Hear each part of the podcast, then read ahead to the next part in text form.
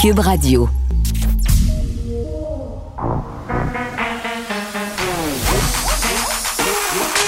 Elle a une opinion sur tous les sujets. Pour elle, toutes les questions peuvent être posées. Geneviève Peterson. Cube, Radio. Salut tout le monde, j'espère que vous allez bien. Merci de vous joindre à moi aujourd'hui pour ces prochaines deux heures et demie. Euh, je sais pas si vous avez vu passer ça, moi je l'avais pas euh, vu. Euh, Martine Delvaux sera là avec nous aujourd'hui pour nous parler euh, d'un MeToo numéro 3. On le sait, là, au cours des dernières années, on a connu différentes vagues de dénonciations d'agressions sexuelles. Il y a tout d'abord eu le mouvement agression non dénoncé euh, qui se traduisait en anglais comme suit euh, Been Rape Never Report. Ça se passait un peu dans la foulée des accusations contre Yann Gomeshi. Euh, après, on a eu un autre vague avec le truc d'Harvey Weinstein et on a eu ce mois aussi deux euh, youtubeurs, musiciens, tatoueurs. Ça, c'était dans la foulée là, de l'été passé. Et là, ça se poursuit sur les médias sociaux, euh, on a un phénomène qui pourrait être qualifié de moi aussi numéro 3. Des jeunes femmes, euh, quand même euh, âgées, là, de 16 à 18 ans. Donc, on parle quand même de très jeunes femmes qui dénoncent des agressions dont elles seraient victimes, dont elles auraient été victimes récemment ou dans le passé. Et ça circule depuis quelques jours. Donc, ça se poursuit. Euh, les mouvements de dénonciation. Puis moi, je posais la question récemment dans une chronique par rapport euh, à la sortie de Julien Lacroix. Euh, Qu'est-ce qui va rester de ces mouvements-là de dénonciation? Parce qu'on dirait qu'à un moment donné, on en a parlé à différentes reprises euh, dans, au cours des dernières années. Ça a donné des procès fort médiatisés, des condamnations dans certains cas. Il y a des gens qui ont perdu leur emploi. Il y en a eu des résultats, mais globalement, il y a beaucoup d'histoires qui se sont perdues euh, dans les méandres d'Internet qui ont été effacés. Euh, Qu'est-ce que ça donne de dénoncer sur les médias sociaux? Euh, souvent des écueils, souvent aussi des considérations éthiques à ne pas négliger. Là, moi, euh, bien que je comprenne la légitimité d'un mouvement comme ça, bien que je sois parfaitement en accord que pour une victime, ça soit un peu décourageant de se dire euh, je vais me tourner vers le système de justice avec euh, les issues qu'on a connues récemment, notamment dans le cas de Gilbert Rozon, euh, dans le cas aussi d'Éric Salvaille, la lourdeur aussi de l'appareil de justice. Donc, je le comprends. Euh, d'avoir envie d'aller mettre en garde, parce que c'est beaucoup ça. On met en garde les autres femmes contre certains prédateurs.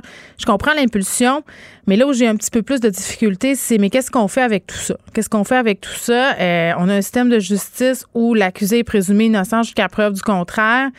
Euh, il y a des personnes qui se retrouvent là-dessus pour certains motifs, d'autres euh, pour d'autres motifs qui sont beaucoup plus graves. Il y a comme pas vraiment d'échelle, c'est pas vraiment contrôlé. Donc, ça donne lieu à toutes sortes de, de dérives. Mais si c'est là, c'est qu'il y a une raison. Et c'est cette raison-là, cette raison-là qu'il faut explorer, je crois. On va en parler un petit peu plus tard avec Martine Delvaux. On va revenir aussi euh, sur le dossier des animaux de compagnie. On en a parlé un petit peu la semaine dernière. Euh, c'est vraiment le bordel euh, dans l'industrie des chiens, des chats et même de tous les autres animaux de compagnie qui connaissent une espèce de flambée absolument incroyable à cause de la pandémie. Euh, les lapins, les chinchillas, toutes les petites bêtes, finalement, les gens ont bien envie d'en adopter, parfois pour de bonnes raisons, souvent pour de mauvaises raisons. Et en France, on fait quelque chose que j'aimerais, à mon sens, voir arriver ici. L'Assemblée nationale a voté mercredi l'interdiction de vendre des commerces, de vendre pardon des animaux dans les commerces à compter de 2024 et on va aussi encadrer la vente d'animaux en ligne. Donc à partir de 2024 en France, si tu veux t'acheter un animal compagnie, tu auras deux, deux options.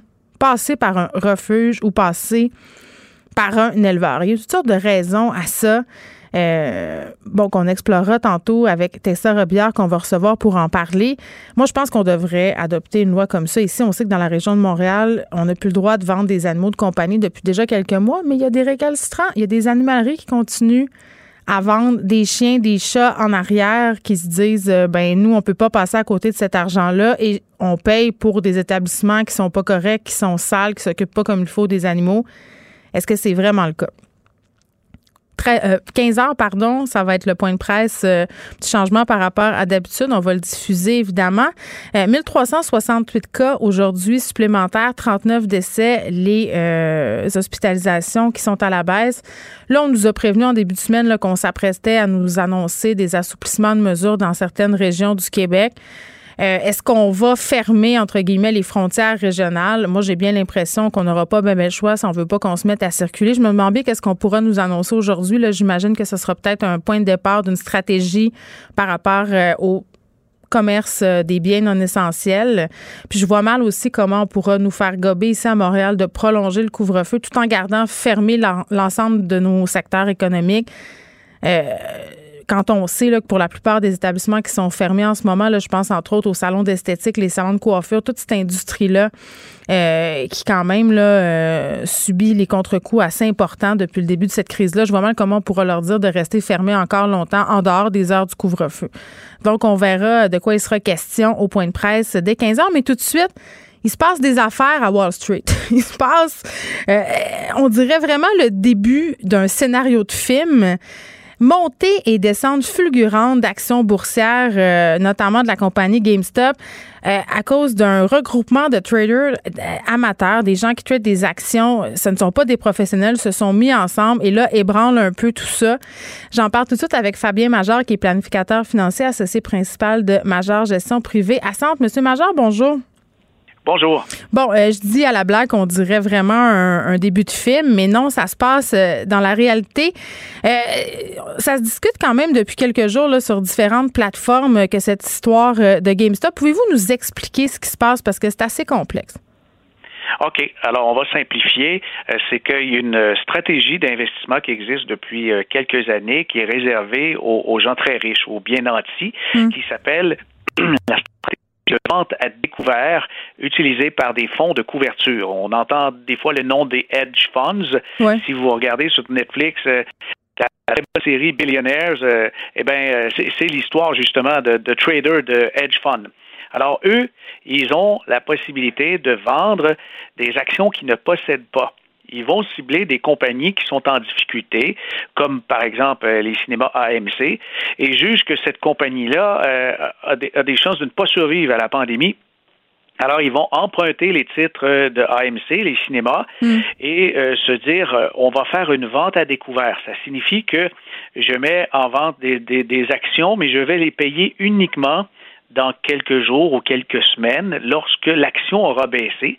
Et si l'action passe de 100 dollars à 5 dollars, je viens de faire 95 dollars de profit sur la déconfiture d'une compagnie. Mais ce principe-là, on comprend que c'est assez prédateur et c'est vraiment euh, ce qui est détestable, je pense, de Wall Street, donc de la spéculation à l'état pur. Euh, il y a donc de petits investisseurs qui, en 2020, ont, ont vraiment proliférer. Il y en a de plus en plus qui euh, achètent des actions à la pièce euh, des actions euh, par le biais de firmes de courtage direct et il y a des applications par téléphone qui permettent de, simuler un peu comme si c'était un, jeu vidéo, mais de jouer avec de l'argent véritable avec des actions en bourse. Et donc, sur un, un sous-répertoire on appelle un sub-Reddit. Reddit, mhm. qui est un espèce de grand babillard Internet avec quand même euh, beaucoup, euh, de nombreuses personnes. Il y a quelque chose comme 400 millions de personnes qui vont échanger l'information sur Reddit.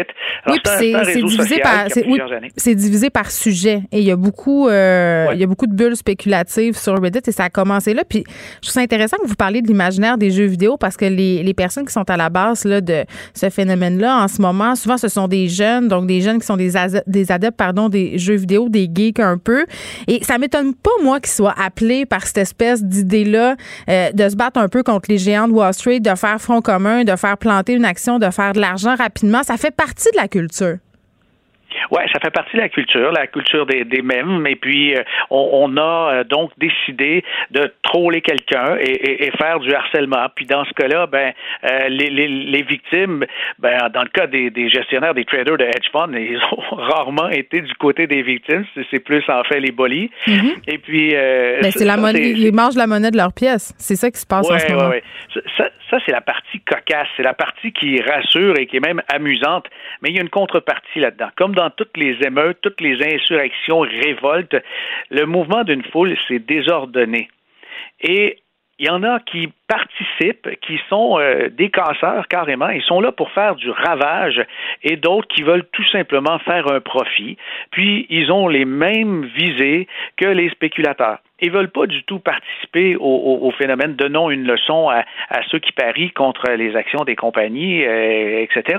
Hmm. Ils veulent juste faire partie du groupe et puis euh, se rassembler là-dedans et rigoler. Mais en même temps, M. Major, j'ai envie de vous dire que bien des hedge funds qui font exactement la même affaire. C'est pas un, un, phénomène nouveau. La spéculation, il y a des titres en ce moment qui reposent beaucoup sur la spéculation. Tesla, c'est un bon exemple de ça. Oui, c'est sûr, c'est un bon exemple. Mais euh, là, qu'est-ce qu'on a décidé de faire? C'est pas nécessairement de faire la spéculation sur un titre, c'est de faire payer une catégorie d'investisseurs hmm. et ça a fonctionné. Il y a eu donc des hedge funds qui ont carrément abandonné et il y a des pertes concrétisées de plusieurs milliards de dollars. Parce qu'il faut comprendre, et on ne l'a pas dit en entrée pour expliquer comment fonctionne la vente à découvert, hmm. si j'emprunte des titres qui baissent, ça va bien. Mais quand le contraire se produit, là, je dois rembourser, je dois acheter les actions véritablement. Et on appelle ça dans le jargon un short squeeze. C'est-à-dire que je suis obligé d'acheter des actions d'une compagnie dont je préférais me départir. Et si je l'achète, je fais augmenter sa valeur et ça me pénalise encore plus et ça fait gagner de l'argent aux petits investisseurs qui avaient été dans ben, Puis j'ai l'impression, les hedge funds sont fâchés parce qu'ils exercent en quelque sorte un monopole et là, c'est en train de se démocratiser. Euh, le marché va devoir s'adapter à ce type de mouvement-là parce que tout porte à croire que c'est là pour rester. Euh, oui et non, parce que là-dedans, c'est pas simple. C'est qu'il y a les autorités de marché et puis, euh, en fait, euh, c'est certainement pas à imiter le comportement des, des, traders euh, avec les fonds spéculatifs. Je crois que s'il y a quelque chose à changer, ce serait carrément de, fermer cette porte-là et de l'interdire. Mais les, petits investisseurs là-dedans, pourquoi? Ben parce qu'ils apportent strictement rien à la société. Ce n'est que du, du, capital ou du profit pur sans aucun apport social. Et euh, je, ne vois pas pourquoi ça serait encouragé de quelconque manière. Et puis, ils causent beaucoup plus de dommages euh, que, finalement d'apport. Ils vont enrichir ceux qui sont déjà très riches. Mais, euh, mais c'est pas exactement ça, que font les hedge funds depuis le début? Parce que là, on dirait des agents d'immeubles fâchés contre les gens qui utilisent du papier. OK. OK, parfait, c'était pas clair. Non, non, je parle des hedge funds. Alors qu'un un, petit trader, un petit investisseur euh, puisse s'enrichir et faire de l'argent avec ses investissements, bien sûr, euh, ça c'est encouragé si euh, les gens ont, la connaissance, la patience et puis qui commencent à, à gagner de l'expérience. Ça c'est toujours très intéressant. Mais de, de, de, de, participer à cette, cette espèce d'effort de transformer les marchés en, en, en casino ça, euh, je pense qu'il faut que ça cesse. Mais il faut pointer du doigt, je pense, le déclencheur et euh, beaucoup euh, de médias n'en parlent pas en ce moment. Le, déclencheur de tout ça, c'est vraiment les entreprises, les firmes de courtage mm-hmm. à escompte, racoleuses, qui font un marketing agressif, qui est fait sous la forme de jeux vidéo, en disant c'est facile, c'est simple, achetez ce que vous aimez. Ces firmes-là, derrière une pseudo-gratuité, eh bien, encouragent les transactions parce qu'elles s'enrichissent avec ça. Là. Mm. Et puis, euh, ce sont des firmes comme Robinhood aux États-Unis qui, en passant, euh, a été accusé de fraude un peu avant les fêtes et puis qui a dû régler euh, un dossier rapido de 65 millions de dollars. Oui, puis là, il y a des théories du complot là, qui, en ce moment, ont lieu sur Reddit. Là. On dit, ah, Citadel paie Robinhood pour plein de choses. 40% du revenu de Citadel vient de Robinhood. Donc, il y a toutes sortes. Là, c'est en train vraiment d'éclater. les gens spéculent pas juste au niveau de la bourse, mais dans les théories du complot oui, oui, oui, effectivement. Il faut garder les, pieds sur terre parce que euh, là-dedans, non, c'est pas simple. Et puis, les lois des valeurs mobilières se transforme en même temps que la société, mais il faut voir que depuis quelques mois, ça s'est transformé très mm. vite et puis les, les régulateurs, euh, ils, ont peine à adapter les lois, mais ils devront le faire, tôt ou tard. Certainement pour protéger d'abord les petits investisseurs. Ben c'est ça, puis c'est ce qui est un peu dangereux et triste, c'est que souvent, bon, euh, ce sont des jeunes qui peut-être euh, séduits par cette idée de faire de l'argent rapidement, de l'argent facilement aussi pour être amenés à investir des sommes. Parfois, ça peut payer, mais d'autres fois, tu peux beaucoup. Ah oui, oui, vraiment. Là. Euh, moi, le terme que j'utilise maintenant pour parler du phénomène, c'est de la, la finance toxique en vente libre. Si on le compare au monde pharmaceutique et qu'on permettait d'accéder à tous les médicaments en vente libre sans poser de questions, on dirait qu'il y a un problème. Mais on est rendu là en finance. Mais oui, il y a plein, il y a plein de traders euh, qui se font des comptes sur Instagram et un peu partout et qui donnent des conseils. Il y a des groupes de traders et ils sont assez intenses, ils sont même agressifs. Ah oui, ils sont agressifs. Ils font ça aussi avec les crypto-monnaies. Et puis, euh, ben c'est comme si tout le monde ambitionnait de faire de l'argent rapide, rapide. Et puis, il y a des conséquences fiscales, il y a des risques, mais jamais, jamais ils vont expliquer ça. C'est donc, je pense, ce phénomène-là qui doit être réglementé sur les réseaux sociaux afin euh, d'apaiser un peu ce discours euh, qui, ressemble au Far West. Tout le monde, ça va mm. dans toutes les directions. Donc, si on est tenté d'investir dans ces titres-là, là, on a fermé GameStop, mais BlackBerry, euh, Nokia, en tout cas, ce qui se passe ces derniers jours avec ces titres-là, on est peut-être mieux de, hein, de se garder une petite gêne puis d'attendre. Ben oui, et puis de savoir qu'est-ce qu'on fait. Puis moi, je dis à tous ceux qui ont vu ce phénomène-là passer en disant, hey, j'ai manqué quelque chose parce que le, On a le, fameux, euh, la peur de, passer à côté d'une opportunité, euh, c'est douloureux pour certains. C'est de dire, écoutez, prenez le temps qu'il faut, puis pratiquez-vous, pratiquez-vous. Ouvrez-vous un compte si vous voulez vraiment faire ça et pratiquez-vous avant avec de l'argent virtuel. Puis quand vous serez bon, allez-y avec des vrais dollars pour ne pas perdre votre chemise. Très bon conseil. Fabien Major, qui est planificateur financier associé principal Major Gestion privée à Centre. Merci de nous avoir parlé. Pour elle, une question sans réponse n'est pas une réponse. Geneviève Peterson. Cube Radio. On est avec Nicole Gibault. Salut, Nicole. Bonjour Geneviève. Bon, je parlais euh, de groupes de, jeunes qui font trembler Wall Street. On poursuit dans nos scénarios de films. un autre, celui-là, la justice américaine qui a mis la main hier sur un pirate informatique qui aurait soutiré quand même 35 millions de dollars à de nombreuses entreprises, grandes organisations en utilisant ce qu'on appelle un rançongiciel.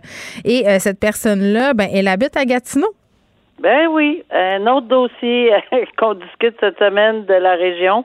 Euh, Évidemment, c'est c'est quelque chose. Là. C'est d'abord premièrement en matière de criminalité. Moi, je me souviens très bien qu'au début euh, de ma carrière, je parle vraiment euh, comme avocat aussi.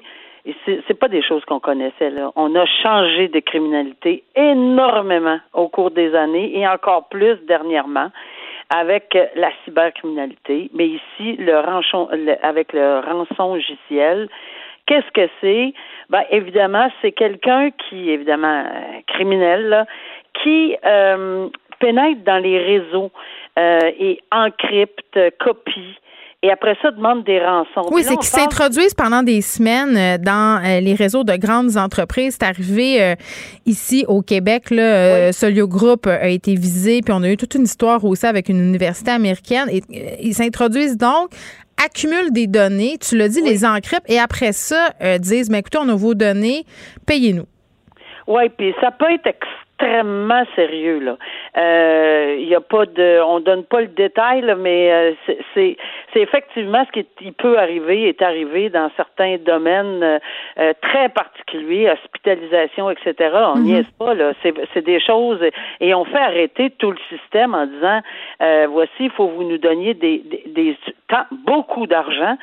Mais après ça, ça reste pas là. Ben, alors ça, c'est un logiciel. Dans le cas ici, le FBI a travaillé avec la Bulgarie, avec le Canada, euh, la GRC, il y a tout un déploiement, là, mais on trouve le gars ici dans une maison à Gatineau. Là. Oui, Sébastien euh, Vachon Desjardins, qui est un trentenaire, euh, puis qui en était pas à son premier barbecue, parce qu'on parle d'un pirate informatique, mais on parle aussi d'un trafiquant de drogue. On trouvait chez lui 137 livres de potes, de la méthamphétamine, 9 kilos de hache, beaucoup de coke, là, 146 grammes, beaucoup de comprimés d'ecstasy aussi, il y avait toute qu'une pharmacopée, lui, là, en plus de. Hein? Oui, puis c'est ce qui est désolant, c'est que, tu sais, on apprend que ce genre de logiciel-là, Netwalker, là, on peut louer ça, là sur le web, le dark web, c'est incroyable.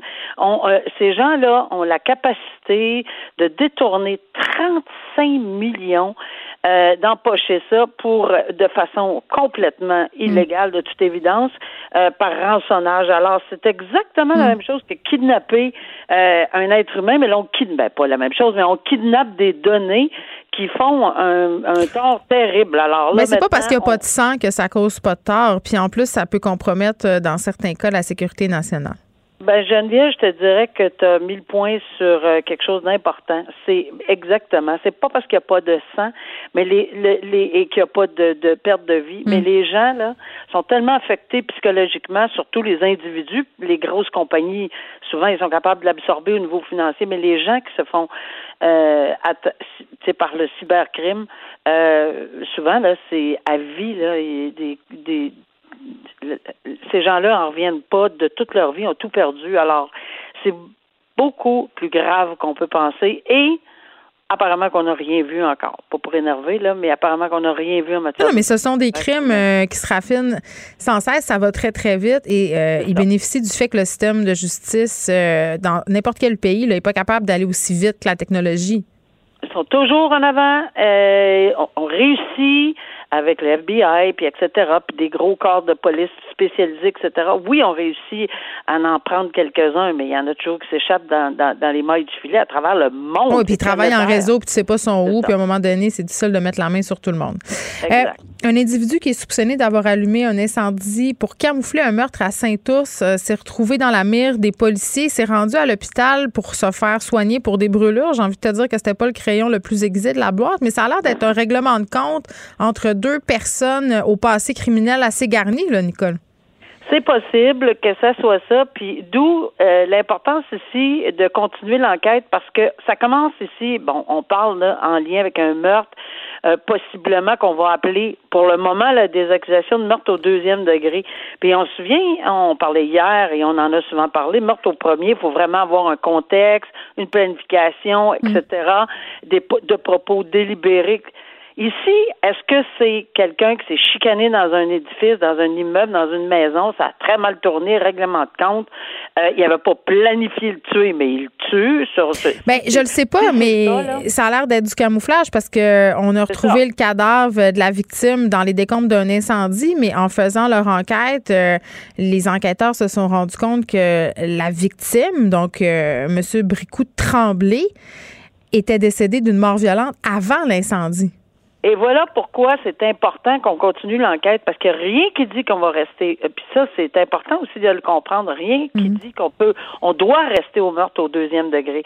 Euh, on pourrait effectivement trouver des de, la preuve permettant au DPCP d'augmenter à meurtre au premier degré si on voit toute un, une organisation. évidemment, le camouflage, ce qui ça peut arriver mhm. après. Arriver après, ça n'en fait pas de propos délibérés et dans dans la préméditation. Tu vois la différence entre meurtre premier et, meurtre deux, là.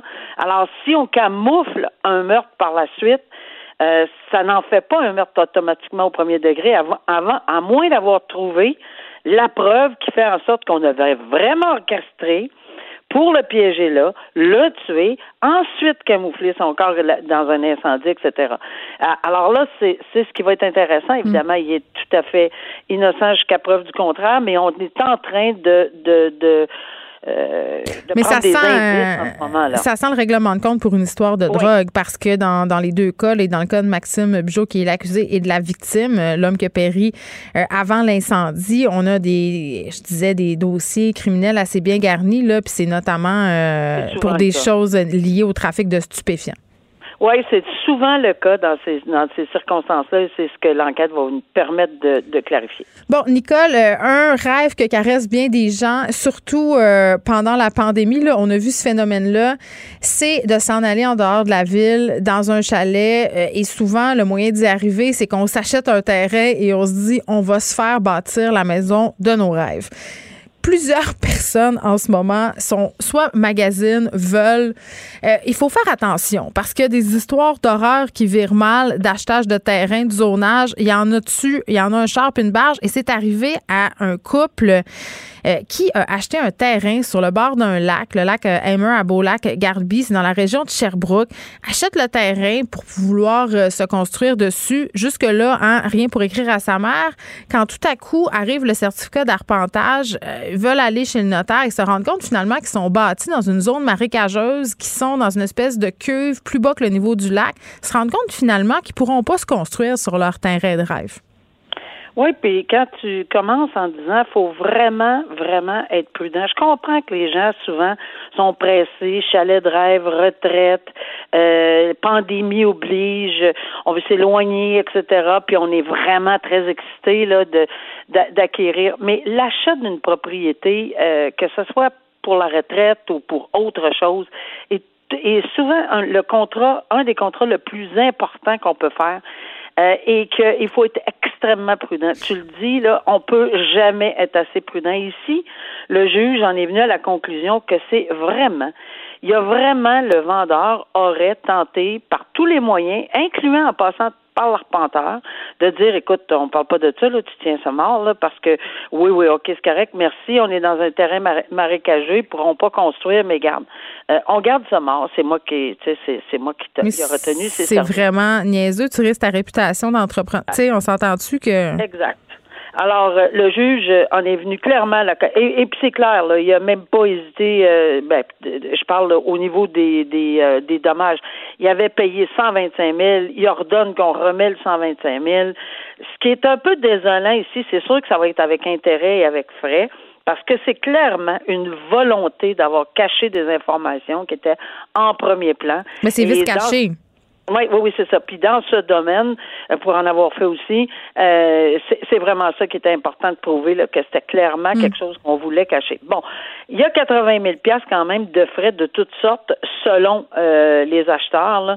Ce qui est dommage, je ne sais pas si les frais d'avocat, etc. Souvent, quand, quand on gagne une cause, c'est on, on, on, dit avec dépend. Là, tu sais, je j'ai pas la décision devant moi, donc j'imagine que c'est le cas, mais il y a toujours des frais collatéraux. ici, on parle de 80 000 dollars, apparemment de toutes sortes. C'est dommage parce que honnêtement, ces gens-là, non seulement ils ont attendu, je sais pas combien de temps pour une décision, peut-être que c'est quelques années, et il y a aussi d'autres frais, là, c'est hmm. sûr. Le juge, euh, c'est incroyable comment il. Ben, il faut faire nos devoirs, mais regarde, il les avait fait. Euh, on peut pas euh, se prémunir contre la mauvaise foi d'un vendeur. À un moment donné, le juge a annulé la vente du terrain, posé le remboursement 125 000 mais le temps et les frais encourus, ça, on ne sait pas ce qui va arriver avec ça. Nicole, merci. On se reparle demain. OK, au revoir. Joignez-vous à la discussion. Appelez ou textez le 187 Cube Radio 1877 827 2346. Hello. Bon, vraiment, on se demande qu'est-ce qui va se passer avec les nombreux commerces euh, dès le 8 février. Là, on nous parle d'un assouplissement du couvre-feu dans certaines régions. À Montréal, c'est difficilement concevable qu'on y mette fin. Euh, mais comment on va s'organiser avec nos commerçants, avec la vente de biens non essentiels? Euh, moi, j'ai l'impression qu'on pourra pas demeurer sur ce statu quo-là comme on a en ce moment parce que ça a des répercussions trop grandes. J'ose de tout ça avec François Vincent, qui est vice-président Québec Fédération canadienne de l'entreprise indépendante Monsieur Vincent, bonjour. Bonjour. Bon, j'ai envie de vous demander comment ils vont les commerçants en ce moment euh, après le couvre-feu? Est-ce que ça a un gros effet, un gros effet? Ben, le couvre-feu, euh, on n'a pas entendu tant de commentaires de ça de nos membres sur euh, le, couvre-feu. Comme c'est 20 heures. Des, ouais, ça peut limiter certaines ventes, là, mais c'est plus mm. sur le fait que les détaillants qui vendent des produits non essentiels peuvent pas rejoindre directement leurs clients. On a eu un, un soulagement énorme quand ils ont permis le ramassage en bordure de rue. Euh, mais même là, ça peut limiter euh, certains commerces, des commerces de vêtements. Euh, des fois, ça, ça, peut être difficile sans essayer de chaussures, etc. puis actuellement, ben, c'est très très dur pour eux là.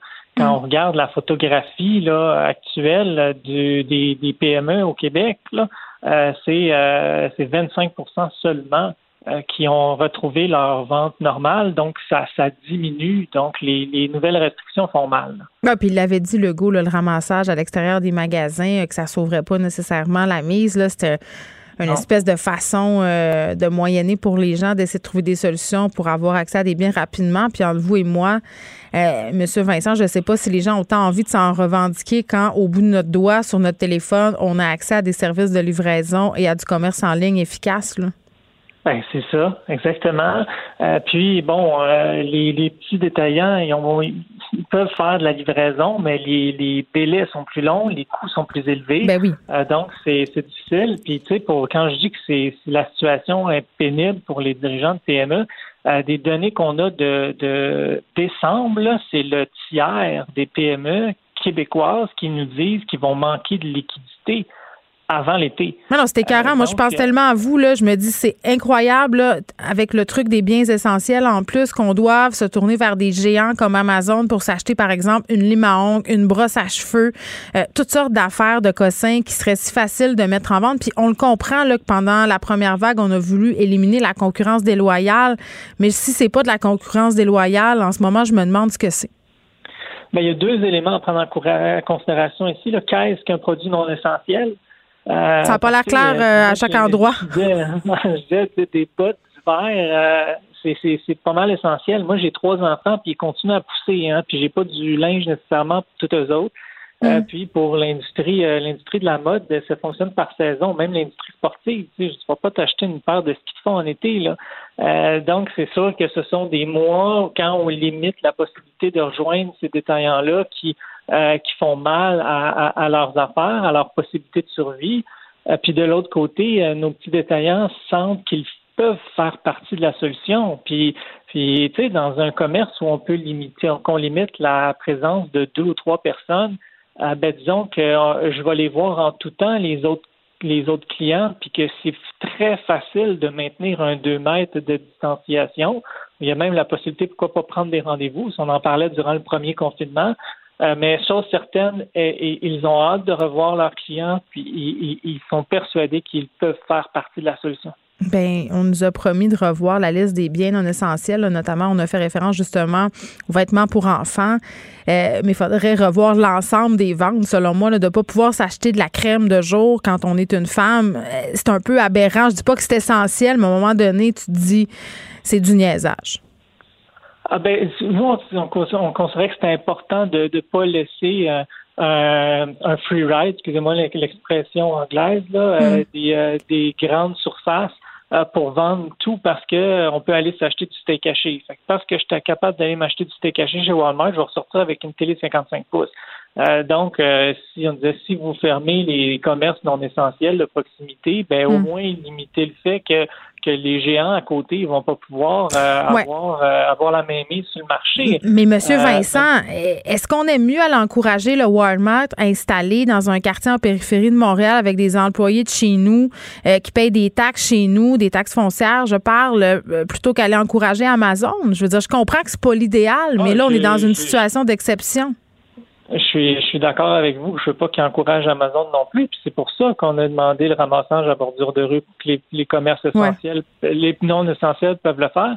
Puis nos commerçants sont persuadés qu'ils peuvent tout mettre en place pour ne pas être des lieux de, de, de, de propagation. Donc, ils vont être à l'écoute quand il va y avoir des nouvelles annonces qui vont être prises, surtout dans certaines régions où euh, les cas ont baissé euh, significativement. Euh, mais euh, nos, petits commerçants, plus on plus on, les restreint quant à la possibilité de voir des clients et de faire des ventes ou de drainer ces ventes, d'envoyer ces ventes-là vers Amazon, justement, mhm. euh, ben on, les rapproche d'une fermeture potentielle. Pour Québec, selon notre dernière évaluation de janvier, c'est 11% des entreprises au Québec qui pourraient tomber à cause de la COVID-19. Ah, M. Legault nous présentait ça comme étant une réussite par rapport au reste du Canada. Tout sauf une bonne nouvelle, hein? Oui. C'est plus que 23 000 PME, puis c'est euh, au-dessus de 290 000 emplois. Là. C'est pas, pas une bonne nouvelle. Qu'est-ce que vous espérez voir comme assouplissement le 28 février? On parle d'une décentralisation de la gestion des mesures sanitaires. Euh, dans certaines régions, on demande que les commerces puissent rouvrir. Vous souhaitez euh, qu'on aille dans ce sens-là? Ah, ben, c'est sûr qu'on les régions où ils ont qui ont la possibilité d'ouvrir, ça serait bien de ne pas les limiter ou de les ou de les freiner si ça va mm. bien dans une région. Euh, mais nos, nos commerçants sont persuadés qu'ils peuvent euh, rejoindre des clients tout en assurant la santé et sécurité de leurs travailleurs, tout en limitant euh, la propagation du virus. on va être à l'écoute, on va voir qu'est-ce qui va se passer, puis ensuite de ça, si on maintient des secteurs d'activité économique fermés, il va falloir améliorer significativement l'aide. Euh, il y a 88% de nos PME qui disent que le Québec devrait faire, euh, devrait continuer à améliorer son aide. Puis là-dessus, il y a six dirigeants d'entreprise sur dix qui disent faut qu'il y ait une aide plus liée sous forme directe de subvention parce qu'actuellement, euh, c'est les, les, aides qui, qui augmentent l'endettement ou qui sont complexes quant au pardon du prêt, comme l'ARM, ben ça, ça c'est pas ce qui répond bien aux besoins des PME actuellement. Très bien, François Vincent, qui est vice-président pour le Québec de la Fédération canadienne de l'entreprise euh, indépendante. C'est pas simple tout ça, mais une chose est sûre, euh, c'est que si on prolonge les fermetures, il y a des commerces qui vont tomber au combat. Je trouvais ça intéressant qu'on mette un chiffre. Tu sais, 11% ça a l'air d'être pas super, mais quand on parle de 23 000 PME, il me semble que ça frappe davantage l'imaginaire. Et euh, par rapport, comme je le disais en début d'émission, au maintien de ce couvre-feu à Montréal, quand on sait qu'il n'y a pas beaucoup d'éclosions dans les commerces, je pense que les commerces où il y a eu des éclosions quand même en bonne quantité c'est normal. Ce sont les épiceries, puis c'est demeuré, euh, malgré tout ça, très contrôlé, très contrôlable. Les gens euh, se soumettent aux règles, se lavent les mains. D'ailleurs, c'est peut-être un, c'est peut-être une habitude qu'on devrait conserver après la pandémie. Cette semaine, je me faisais la réflexion, je me disais, Hey, c'est fou quand même de se dire qu'avant, on rentrait dans l'épicerie et on tâtait fruits et légumes, avouez, en veux-tu, en v'là, avec nos mains, sans s'être lavé les mains au préalable. Puis, euh, bon, je vois un peu circuler sur les médias sociaux euh, dans les groupes de parents des messages qui vont comme suit. Et avez-vous remarqué à quel point il n'y a pas de gastro cet hiver? Ben, c'est peut-être un début d'explication. Euh, donc, de maintenir euh, les commerces fermés, si on maintient le couvre-feu à Montréal, en mon sens, c'est totalement contre-productif quand on sait qu'on peut organiser tout ça, quand on sait que la distanciation sociale, elle est facile à maintenir, euh, du moins dans la plupart des commerces. C'est plate, mais les endroits où ça se passe moins bien au niveau de la distanciation, en tout cas, c'est ce que je remarque. C'est peut-être pas une étude scientifique là, menée par Léger, mais c'est les grandes surfaces. Costco, les grandes, euh, les magasins comme Walmart, les magasins d'électronique. Je sais pas qu'est-ce qui se passe dans ces endroits-là, mais les gens ont comme pas trop l'air patients.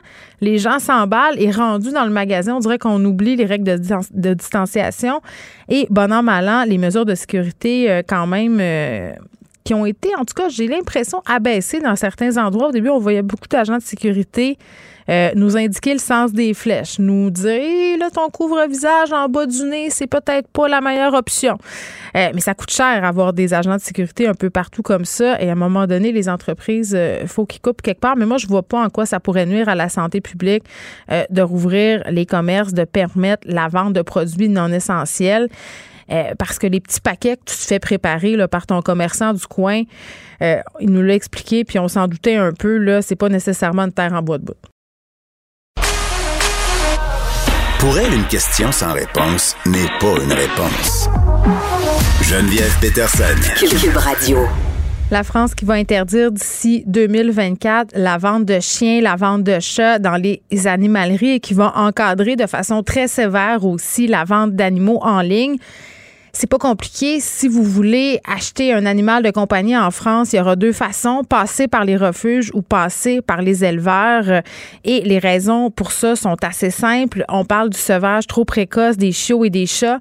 Euh, à un certain moment dans ma vie, j'habitais en France et quand j'allais à Paris, il y a une rue des animaleries à Paris, littéralement là, euh, c'est sur le bord de la Seine et tu passes et toutes les animaleries sont là. Et dans ce temps-là, moi je savais pas que c'était pas correct d'acheter des animaux dans les animaleries. Donc je voulais aller voir parce que c'est cute, un petit animal dans une animalerie. Et là, il y avait des chiens entassés dans des cages. Je vous mens pas, là, des cages, euh, même pas d'un pied par un pied, des animaux qui étaient pas capables de se lever, majoritairement qui provenaient de l'Europe de l'Est, d'usines à chaud de l'Europe de l'Est. C'est ce que j'ai appris euh, par la suite. Et ça sortait, là, ça sortait à l'appel des chiens, des chats de race vendus 5000 euros. 6 000 euros et qui étaient beaucoup trop jeunes pour être vendus, qui avaient été séparés de leur mère beaucoup trop tôt. Euh, donc, ça fait partie des raisons pour lesquelles on veut légiférer ça en France, parce que là, on parle euh, provenance, on parle de sevrage, mais on parle aussi de mauvaise socialisation. Tu sais, quand tu as grandi dans une cage puis dans un fond de troc, c'est sûr que ça fait pas euh, des enfants forts, comme on dit. On parle de tout ça avec Tessa Robillard, qui est éleveuse de chiens. Tessa, salut. Bonjour. Bon, on va se dire tu parce qu'on se connaît.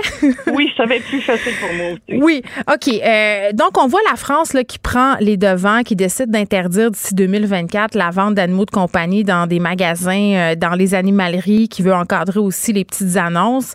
Est-ce qu'on devrait faire la même chose ici, chez nous, au Québec? Vraiment, oui, et ça presse. Euh, c'est vraiment, vraiment un sujet qui me touche parce que justement, les sites de petites annonces, les pages Facebook de vente, hmm. tout ça fait en sorte que les gens réfléchissent pas, ils achètent n'importe où, se retrouvent avec des chiens, justement, comme tu dis, avec des problèmes de comportement, sont pas capables de gérer ça, ils l'envoient, euh, ils l'abandonnent, ils le donnent dans des refuges. Ce chien-là est encore localisé. Fait que finalement, pour nuire à la cause des animaux domestiques, euh, c'est avec les petites annonces, là. Ça, c'est clair, clair. Les animaleries, je pense que les gens le savent maintenant mais les petites annonces, c'est un fléau aussi pire, ben, pire. Attends un petit peu, les gens le savent, les animaleries. Les animaleries se sont adaptées aussi. Là. À Montréal, c'est interdit de vendre des chiens, de vendre des chats, de vendre des lapins euh, dans les animaleries.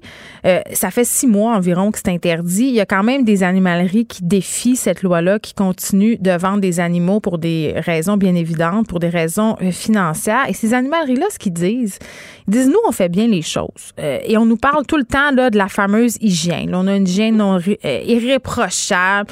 Euh, ils disent payer pour des endroits mal tenus, des gens qui n'aiment pas les animaux, alors qu'eux s'approvisionnent pas dans les usines à chiots. Ils s'approvisionnent chez les éleveurs familiaux.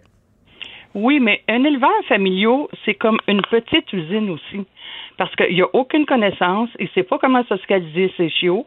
Il accoupe qu'est-ce qu'il y a à la maison, généralement, ou hmm. même au parc canin, fait des beaux petits bébés, et les vend, ou s'il les vend pas, il les envoie en animalerie. Puis il y a des animaleries qui sont comme associées avec ce type de petits, gentils élevages familiaux-là. Tu veux dire qu'ils ont l'habitude de faire affaire avec eux? Ah oui, ah oui, c'est un fait. Je veux dire, je regarde, moi, j'habite un petit peu en région, puis oui, aux animaleries, ils vendent des chiots, puis ils sont écrits, sont annoncés avant qu'ils reçoivent.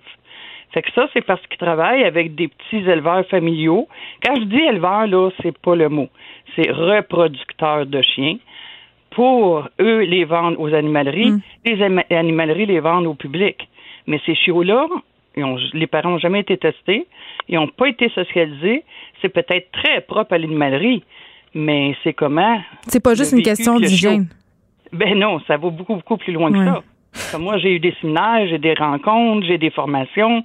Euh, je veux dire, on se tient à la page là, pour socialiser un chiot. Hmm. Ça, commence le jour de la naissance. Puis il y a des gens qui nous écoutent en ce moment qui ont pris un chien à l'animalerie pour que tout se passe bien. Oui, ça arrive. C'est comme à la loterie, il y a toujours un gagnant, mais il y a plusieurs perdants. C'est un petit peu le, un petit peu le même phénomène. Puis ceux pour qui ça va bien, ils disent haut et fort. Puis les autres se disent bon ben si ça a bien été pour eux, ben ça va bien aller pour moi. Hmm. Et euh, généralement, moi je reçois des gens qui ont acheté des chiens dans des endroits que j'appelle douteux, pas pas pas propres, là, propres. Puis euh, les chiens sont bourrés de problèmes de santé là. C'est c'est ça n'est incroyable. Puis je veux dire ces chiens-là, quelle vie qu'ils vont avoir. Puis pas juste le chien, quelle famille. La famille adopte un chien pour vivre quelque chose de plaisant. Puis en plus, souvent, c'est avec des enfants. Fait quelle expérience de d'avoir un chien à la maison si le chien est peureux, qui est agressif, qui est réactif, qui, qui tu sais, t'as pas de plaisir, là. C'est pas juste une question d'éducation, là. Si le chien développe euh, des troubles de comportement, il y a la provenance aussi. C'est ça que tu essaies de nous dire. Il y a l'hérédité. Il y a l'hérédité aussi. Un éleveur, un éleveur sérieux va jamais accoupler un chien peureux euh, qui, manque de confiance en lui, agressif, à part certains qu'on n'aimera pas pour une race qu'on n'aimera pas. Mais disons que ils le feront pas, là. Ils vont juste prendre des chiens euh, en bonne, qui sont bien dans leur tête. Hmm. Qu'on veut donner ça à nos familles. Là, si on faisait passer une loi comme celle-là ici, si on interdisait la vente dans les animaleries de chiens, de chats, euh, d'autres petits animaux, euh, qu'on imitait finalement le modèle de la France, euh, ça serait un, ça serait une bonne chose. En tout cas, à mon sens, ça serait une bonne chose, mais ça serait seulement un point de départ parce que est-ce est-ce qu'il y aurait d'autres mesures à mettre en place? Parce qu'au Québec, là, qui peut se dire éleveur en ce moment? Tout le monde? présentement, oui, malheureusement. Mais là, présentement, il y a un organisme qui s'appelle Anima Québec qui, eux, leur mandat, c'est de certifier des élevages en faisant des visites rigoureuses, je peux vous le dire, je suis certifiée. Et Mais qu'est-ce qu'ils vérifient? Oh mon Dieu. Bon, premièrement, c'est simple, ils vérifient l'état des lieux, l'état des chiens. Ils demandent notre plan de socialisation, ils demandent nos documents, d'où proviennent nos chiens, ils demandent nos tests de santé. Est-ce qu'ils sont vus par le vétérinaire? Hmm. Est-ce qu'on a des formations avant de devenir éleveur? Puis il faut continuer à suivre des formations. Ça, euh, Anima Québec le demande.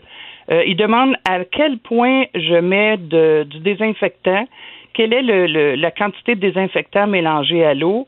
Est-ce que j'ai un, euh, un appareil pour éteindre les incendies? Non, c'est ça. Je comprends que c'est un, une visite exhaustive puis qu'on euh, qu'on s'attarde à plusieurs points. Quand tu vas sur le site euh, d'Anima Québec pour chercher un éleveur certifié, tu regardes, tu te rends compte qu'il n'y en a pas tant que ça. Pourtant, au Québec, il y a des centaines d'élevages de chiens puis de chats.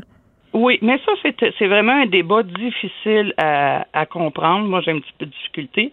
C'est parce que dans les éleveurs de chiens de race pure, puis je le comprends, c'est ce que j'élève, on ne veut pas être associé avec les éleveurs de chiens croisés. Par contre, Anima Québec est l'organisme, le seul organisme indépendant mandaté par le gouvernement qui veut qu'il s'assure que les chiens reproduits aient un bon environnement, quelle que soit la race ou le mix de races. Mais justement, le bien-être des animaux, tu est-ce que ça ne devrait pas transcender les querelles de race? Pour moi, oui. C'est certain, parce qu'on s'entend que la, personne qui fait du, euh, du croisé, s'il veut continuer à faire du croisé, puis être certifié, puis être reconnu, ben il va falloir qu'il mette patte blanche, là qui démontre pourquoi qu'il reproduit. Parce qu'il y a des refuges, il y a des refuges aussi qui pourraient être certifiés euh, Anima Québec en ce sens-là, parce, parce qu'il faut faire la différence aussi, puis ça, je pense que c'est important, là, parce que c'est pas tout le monde qui veut acheter un chien de race pure, c'est pas tout le monde qui a les moyens. Euh, il y a des gens aussi qui croient pas à ça, qui veulent un chien, euh, donner une, chance à un chien, donc veulent se tourner vers les refuges, mais c'est pas tous les refuges non plus qui sont égaux. Il y a des refuges qui sont là, qui font de la reproduction, qui sont là pour l'argent. Exactement, mais il faut faire attention aux mots. On parle de refuge ou de fourrière ou de fourrière à but lucratif. Un vrai refuge ne reproduit jamais de Ça, ça devrait nous mettre une puce à l'oreille si on fait affaire avec un endroit où on fait de la reproduction. Oui, sauf qu'il y a beaucoup de, comment je pourrais dire, de mots couverts qui font croire aux, aux gens qu'une fourrière est un refuge. On va prendre par exemple le mot SPA, qui, selon plusieurs personnes, veut dire Association protectrice des animaux. Mais c'est SPCA. Mais il y a beaucoup de fourrières. leur premier nom, c'est SPA, euh, la nausière, SPA, euh, c'est SPA. Fait que souvent, les gens pensent que ça, c'est des refuges, ce qui n'est pas le cas. Les chiens sont vendus généralement plus cher qu'au refuge. Ils ne demandent pas à être stérilisés. Ils n'ont pas d'évaluation comportementale. Fait que c'est complètement deux choses différentes. Hmm. Bon, et puis par rapport euh, au nombre d'éleveurs au Québec en ce moment, parce que moi, j'étais persuadée qu'avec toutes les saisies qu'il y avait eu dans les usines à chiots, là, le MAPAC s'en était mêlé, euh, des permis pouvaient être émis ou pas. Moi, j'avais l'impression que quand euh, tu obtenais ce fameux permis-là du MAPAC, c'était comme une espèce de gage de qualité, mais je comprends que c'est pas nécessairement ça non plus. Là. Tu peux avoir ce permis du MAPAC puis avoir 60 chiens dans ta cour entassés. Là. Exactement. Le MAPAC, c'est très simple. Il faut que le chien ait de l'eau, ait un toit, que l'environnement soit bien chauffé, qu'il ait de la nourriture. Puis s'il fait trop chaud l'été, il faut qu'il qu'il puisse avoir une température vivable. C'est ça, le MAPAC. C'est vraiment la base. Tu veux monter l'Everest, tu commences par la base. Après la base, puis c'est pour les 12 chiens et plus. Après la base, ben là, il faut aller un petit peu plus loin. Puis la base, il n'y a pas d'études de, comportementale pour les chiens. Hmm. Euh, souvent, ils naissent tout seuls, sans aide. Euh, moi, je suis toujours là quand une de mes femelles, euh, je vais dire, accouche, là. Mais souvent, les femelles sont là tout seules. Il y a beaucoup de mortalité quand les chiots naissent parce qu'ils n'ont pas de support. c'est vraiment le plus, plus, plus petit demande, autrement dit, pour un, un simili-confort. Oh oui, c'est que c'est vraiment le strict minimum. Exact. Puis bien évidemment, euh, pour avoir un chien bien dans sa tête, bien dans son corps, on a besoin euh, de plus que ça. Et là, qu'est-ce qu'on répond aux gens qui disent, bon, ben là, si on interdit la vente de chiens en animalerie, si on interdit la vente de chiens en les petites annonces, il va se développer un marché noir, puis on sera pas plus avancé. Il y a déjà un marché noir. Fait que ça changera pas grand-chose. Mais on fait quoi pour ça? C'est comme s'il n'y avait ben, pas de solution. on jase, on jase. Il y a une solution, puis pour moi, elle est très simple c'est que tous les bons éleveurs, que là je te parle de croisés ou race pure, soient sous la même bannière, pour que le, le, le citoyen arrive à se dire, moi je veux un chien, je vais aller voir là. Puis si j'en trouve pas là, ben je vais au moins contacter l'organisme pour me donner des pistes. C'est à ça que ça va servir. Mais là, c'est trop facile. Puis cet organisme-là étant Anima Québec. Exactement. Puis il faudrait qu'Anima Québec se mêle un peu des réglementations des villes aussi, peut-être, parce que là, ça n'a pas trop de sens.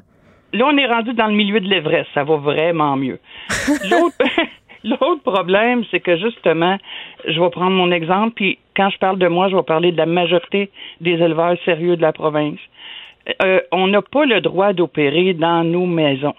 On pourrait opérer qu'avec deux chiens, mais on s'entend qu'avec deux chiens, on va pas loin, dans le sens qu'on n'accoupe pas tout le temps avec le même petit couple. Là. Fait que les villes nous empêchent d'avoir plus que deux chiens. Si on veut faire de l'élevage de chiens en ayant plus que deux chiens, il faut aller dans un endroit type zone agricole. Ce que moi, puis la majorité sont pas intéressés de s'en aller à l'autre bout du monde, loin de leur travail, tout seul, loin des urgences médicales aussi pour les animaux. Ça aussi, c'est important, un vétérinaire là, qui, qui a une belle relation. Là.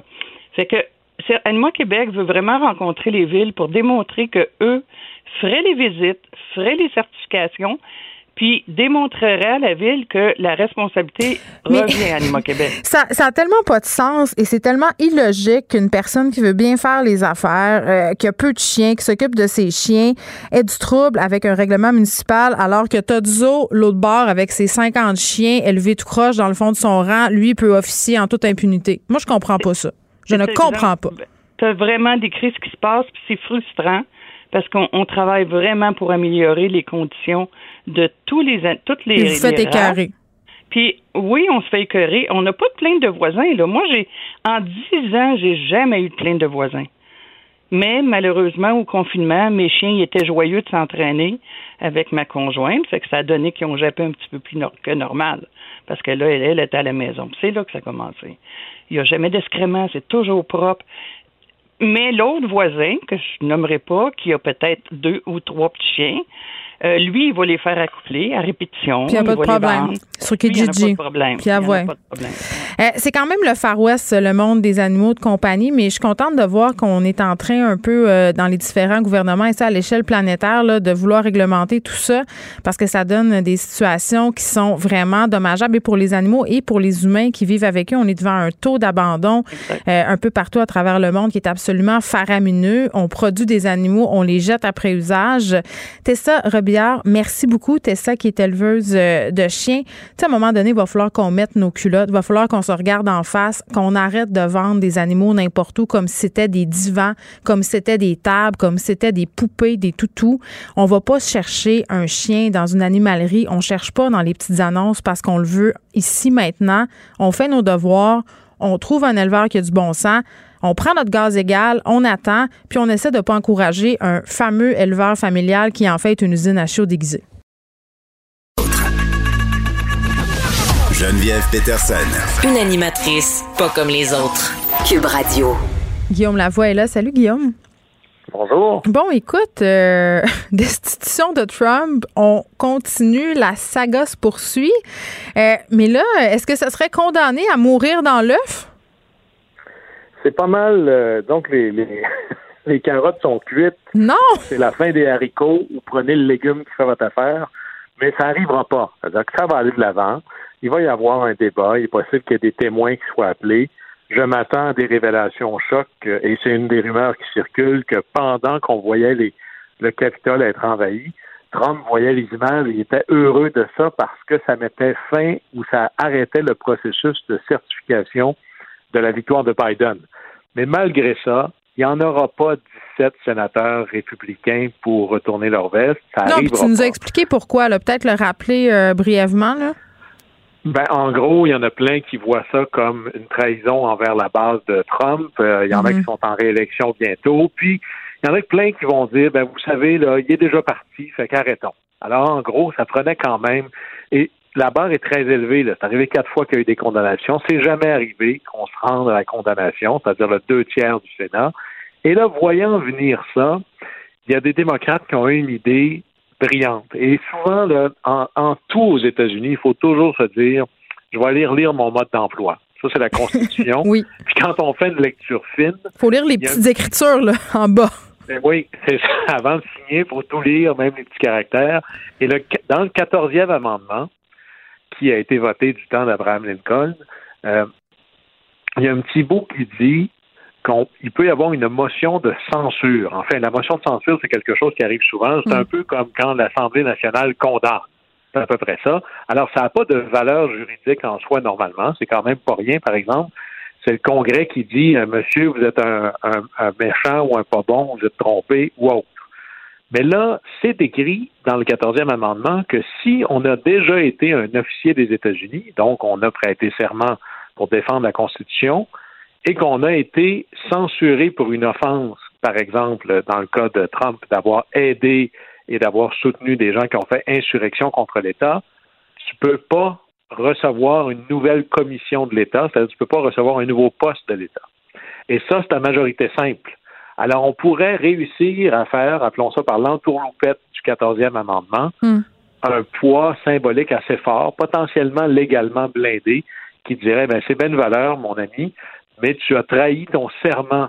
Quand on prête serment, là, il faut défendre, protéger la Constitution des États-Unis. Tu ne l'as pas fait et le Congrès vient de le dire.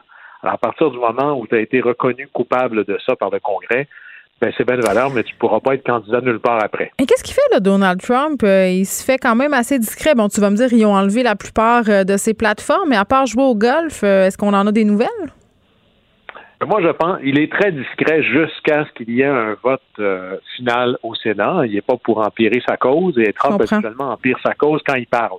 Ben là, il a arrêté de parler pendant un temps, mais là, il vient de lancer un bureau, son, son nouveau truc, ça va s'appeler le bureau de l'ancien président, et c'est clair qu'il va devenir un genre de, on pourrait appeler ça un leader d'opinion.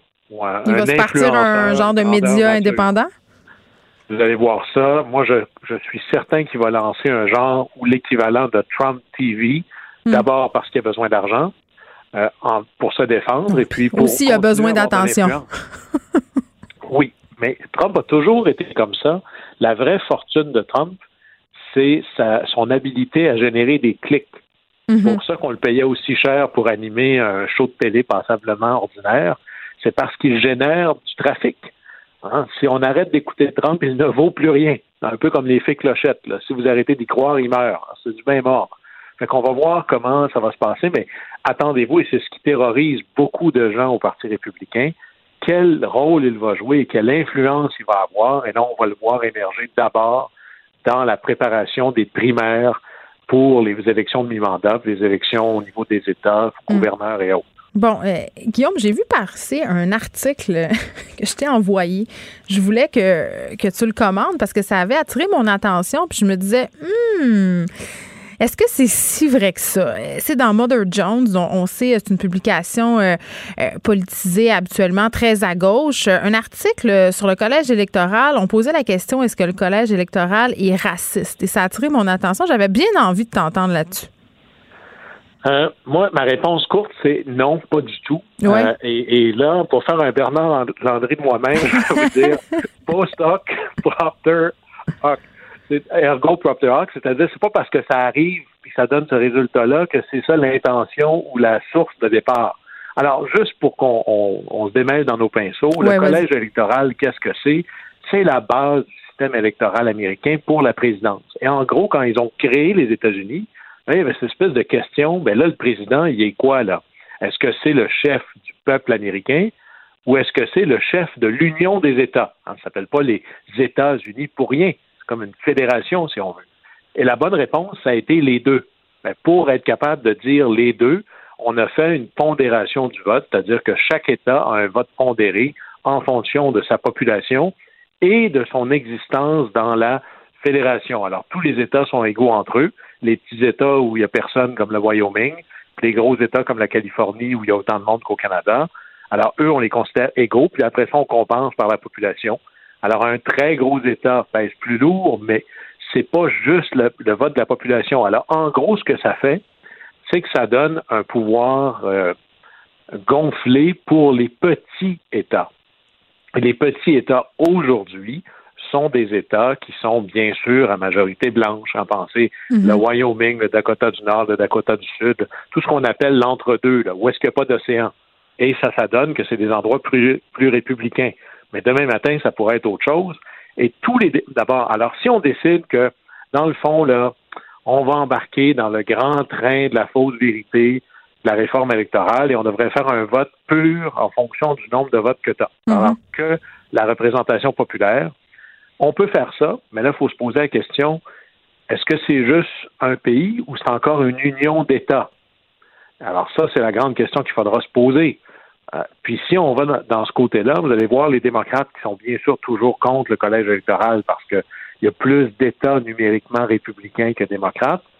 Le, le prochain État à flipper d'un État, disons, traditionnellement républicain à devenir traditionnellement démocrate, c'est le Texas. Le Texas, là, c'est gros.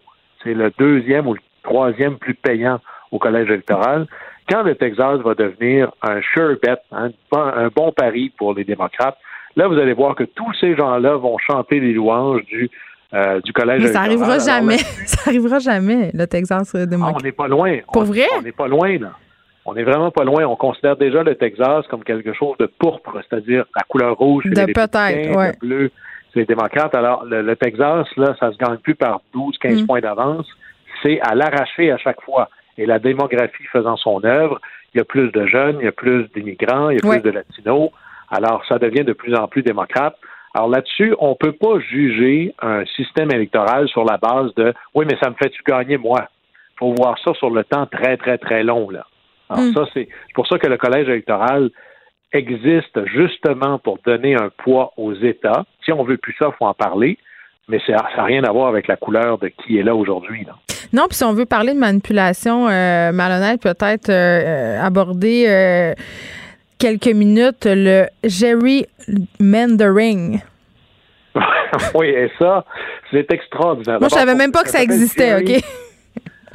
Jerry alors l'expression est typée, là, c'était un élu, je pense que c'est dans l'État de New York, qui s'appelait Jerry, donc je pense que c'est le gouverneur Jerry, et il redessinait les frontières des comtés, puis à un moment donné, ça donnait mm. des affaires tellement alambiquées que ça avait l'air d'une salamandre. Mais comme du Plessis les routes.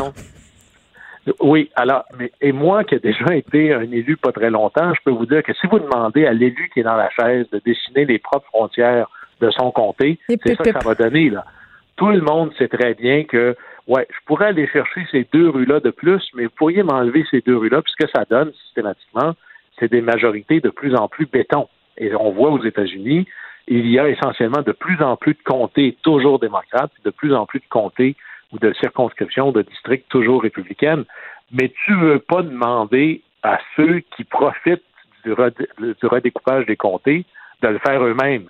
Et dans, dans de très nombreux États, c'est comme ça que ça fonctionne et c'est les législatures d'État ou le gouverneur qui le fait. Alors, ça devient très, très, très partisan. Les États un peu plus matures, comme la Californie, ont fait quelque chose comme à peu près ce qu'on fait au Québec. C'est une commission indépendante. On essaie de garder les élus et les partis politiques le plus éloignés de ça possible. Ben oui. Mais sinon, Donnez-moi le crayon, vous allez voir que ça ben va faire ce sera pas façon, euh, façon assez euh, rapide euh, de voler une élection. Tu voulais qu'on revienne sur le dossier du transport interrégional. On en a parlé brièvement en début de semaine. J'ai envie de te dire ce qui devait arriver arriva. Oui, ben là, effectivement, là, le, transporteur a dit, ben finalement, euh, moi c'est une valeur, mais je peux plus aller en Gaspésie, donc j'arrête à Rimouski. pour moi, là, qui, qui, a reçu en cadeau du ciel le monopole sur Québec-Montréal en échange de desservir les autres routes, mais là, je vous dis, moi, j'arrête à Rimouski. Le Québec, pour moi, ça arrête à Rimouski maintenant. Tout ça est clairement dans un deal vicié digne d'une pratique des années 50, voire même des années 20, où est-ce qu'on donne du domaine public gratuitement à l'entreprise privée avec pseudo des redevances ou des conditions oui, Puis cette entreprise-là brise le contrat et on continue de l'aider. Ça, c'est quand même assez quelque chose. Oui, en plus, puis là, évidemment, on se retrouve là, en position où est-ce que le gouvernement, évidemment, la pression des gens de l'Est, c'est comme, ben là, trouver une solution. Alors, on va subventionner d'une manière ou d'une autre, mais à la fin, c'est complètement fou Et quand j'entends des propositions du style, ben, on va nationaliser tout ça, mon réflexe, c'est, wow, on avait un deal digne des années 50, mais pour le régler, on va sortir une solution digne des années 70. On, peut-tu arriver là à l'heure moderne et se dire c'est pas comme ça que ça va marcher? Il manque pas de transporteurs sur le terrain, il manque pas de capacité de transport, ni ici, ni à Rimouski, ni à Montjoly, ni à Alma. On va juste le mobiliser, puis la solution est dans nos lois. Alors, c'est rare que. Oui, parce qu'on a, on a des entreprises là, qui sont installées, euh, qui n'attendent que ça, un changement de loi. Là. Oui, puis euh, pour clarifier la chose, et même s'il n'y avait pas d'entreprise, quand tu veux créer une entreprise, essentiellement, tu as besoin d'un partenaire assureur puis d'un peu de financement. Mm-hmm. Imaginez, vous allez vous asseoir devant le banquier et vous dites, j'ai trouvé une application de covoiturage interrégional hyper performante. J'aurais besoin de 50 000 ou 250 000 dollars pour aller un peu plus loin. La question du banquier, c'est, c'est-tu légal ton affaire? Puis votre réponse, c'est Ouais, mais c'est pas clair, ça dépend. C'est pas mal la fin du meeting. Je pense pas que tu Alors, as on est en train, par nos propres lois, d'étouffer le potentiel d'innovation qui existe chez nous. Alors là, il y, a un vieux principe en médecine qui dit d'abord ne pas nuire. Alors, je ne sais pas si le gouvernement du Québec va aider, mais s'il vous plaît, arrêtons de nous nuire nous-mêmes. Alors, c'est là où est-ce qu'on est. Guillaume, merci. On se reparle demain. Au plaisir. Bye bye. Geneviève Peterson. Une animatrice pas comme les autres. Cube Radio. On est avec Madeleine Pilote-Côté. Salut, Madeleine. Salut Geneviève. Écoute, euh, au début de la pandémie, je riais. Je me disais, il va y avoir deux possibilités, deux issues possibles au confinement euh, des couples un, la séparation, deux, un baby boom. Et c'est ce qu'on peut voir euh, un peu à l'échelle planétaire. Mais vraiment, là, il y a des gens euh, qui se sont rendus compte, peut-être à force de côtoyer l'être élu, qu'il n'était plus si l'être élu que ça, à force de passer leur journée avec. Ben oui, il y a beaucoup de séparation. Pour euh, ceux et celles qui nous écoutent, là, que vous en entendez parler dans votre entourage. Attends, les notaires, les notaires et les avocats en droit familial, euh, j'en ai quelques-uns dans mon entourage et n'ont jamais été aussi occupés. Ben oui, il y a beaucoup de demandes de conseils, puis on le voit aussi dans notre entourage que les gens se séparent, peut-être même euh, vous-même, vous vous êtes séparés. Euh, J'espère que Geneviève, toi, ça va bien dans ton couple. Ah, je te le dirai pas ici à la radio. Mais on devrait s'en sortir. On devrait s'en sortir. Bon, tant mieux, c'est ça. Ben, en plus, vous, vous n'habitez pas ensemble. J'ai appris, ça hier, donc peut-être que ça vous aide à ce niveau-là. Ah, en fait, euh, ce qu'on aime dire à la blague, Madeleine, c'est euh, que c'est ce qui va faire en sorte que notre couple, possiblement, va durer dans le temps, le fait de ne pas cohabiter. Ben, c'est ça, parce que la cohabitation, puis surtout en confinement, ben, c'est une des raisons pourquoi il y a eu une grosse hausse des séparations. Puis les couples, ils doivent se poser la question. Là, on a le temps de se poser des questions en confinement. Tu est-ce qu'on reste ensemble ou non? Surtout quand on a des enfants, est-ce qu'on attend la fin de la pandémie avant de, se séparer là, pour pas les traumatiser? Puis moi, aujourd'hui, je viens vraiment vous parler en tant qu'adulte dont les parents se sont séparés quand j'étais enfant, puis je suis pas traumatisée, Geneviève. Oh, je suis tellement contente. On dirait que parce que tu vas témoigner, je vais me sentir moins comme une mère pas bonne. Vas-y. Ben, on t'écoute. C'est ça, ça fait des adultes, euh, ben, quand on fait ça dans, dans les règles de l'art puis que ça se passe bien, mais ça fait pas des adultes traumatisés puis qui ont manqué de quelque chose dans leur vie. Au contraire, j'ai eu des, des beaux exemples, moi, de parents en amour. Euh, ils ont été ensemble en amour, mais ils ont aussi été en amour avec euh, ma belle-mère, mes beaux-pères. c'est intéressant aussi de voir des parents heureux. Puis je pense que c'est ça le plus important pour un enfant, c'est de voir son, son parent, son père, sa mère vraiment épanoui. Puis je pense que c'est vraiment ça le meilleur exemple qu'on peut donner. Hey, mais c'est intéressant ce que tu dis. Toi, tes parents, ils se sont séparés. T'avais quel âge? Moi, j'avais 9 ans. Parce qu'on dirait que plus on attend, puis j'ai plein euh, de témoignages d'amis à moi dont les parents se sont séparés euh, à plein d'étapes de leur vie. Euh, et ce que je constate, c'est que plus les parents attendent, donc plus la séparation a lieu alors que les enfants avancent en âge, plus c'est difficile à prendre pour les enfants. C'est comme s'ils se sentaient trahis. C'est comme s'il sentait qu'il avait grandi dans une pièce de théâtre, une mascarade. Ben oui, moi j'ai ma, ma cousine, euh, ses parents se sont séparés quand elle avait six mois. Fait qu'elle a même pas de souvenir conscient de ses parents ensemble. Fait qu'effectivement, ça peut être peut-être plus facile pour les jeunes enfants parce qu'ils n'ont pas vraiment comme de, de souvenirs de leurs parents ensemble. Mais quand ça arrive à 9, 10, 11 ans, même à l'adolescence, puis même pour les adultes, hein, les jeunes adultes, 18, 19, 20 ans, mais ça peut être un, gros coup parce qu'on est comme vraiment conscient de qu'est-ce que ça va changer dans notre vie. Mm-hmm. Ben, moi, je me rappelle que j'étais la seule environ à mon école qui avait pas des parents séparés, donc je me sentais rejet, puis j'avais hâte que mes parents se séparent moi aussi, juste pour être comme les autres. c'est ça, t'étais dans la génération charnière parce que là, c'est direct dans la mienne, là, tu sais, les, jeunes adultes de de 20 ans, dans la vingtaine, ben la plupart des parents sont séparés. Là. Je te dirais qu'au moins la moitié moi, je, suis comme étonnée quand mes amis me disent euh, que leurs parents sont encore ensemble puis qu'ils sont ensemble depuis 20, 20, 30 ans. ça m'étonne toujours. Je suis comme ah ouais, puis je trouve ça quasiment bizarre. Là. Moi, je trouve ça louche. J'ai l'impression. ouais, je me dis. Vraiment, des fois, je leur demande est-ce qu'ils s'aiment vraiment tes parents, est-ce qu'ils s'embrassent encore?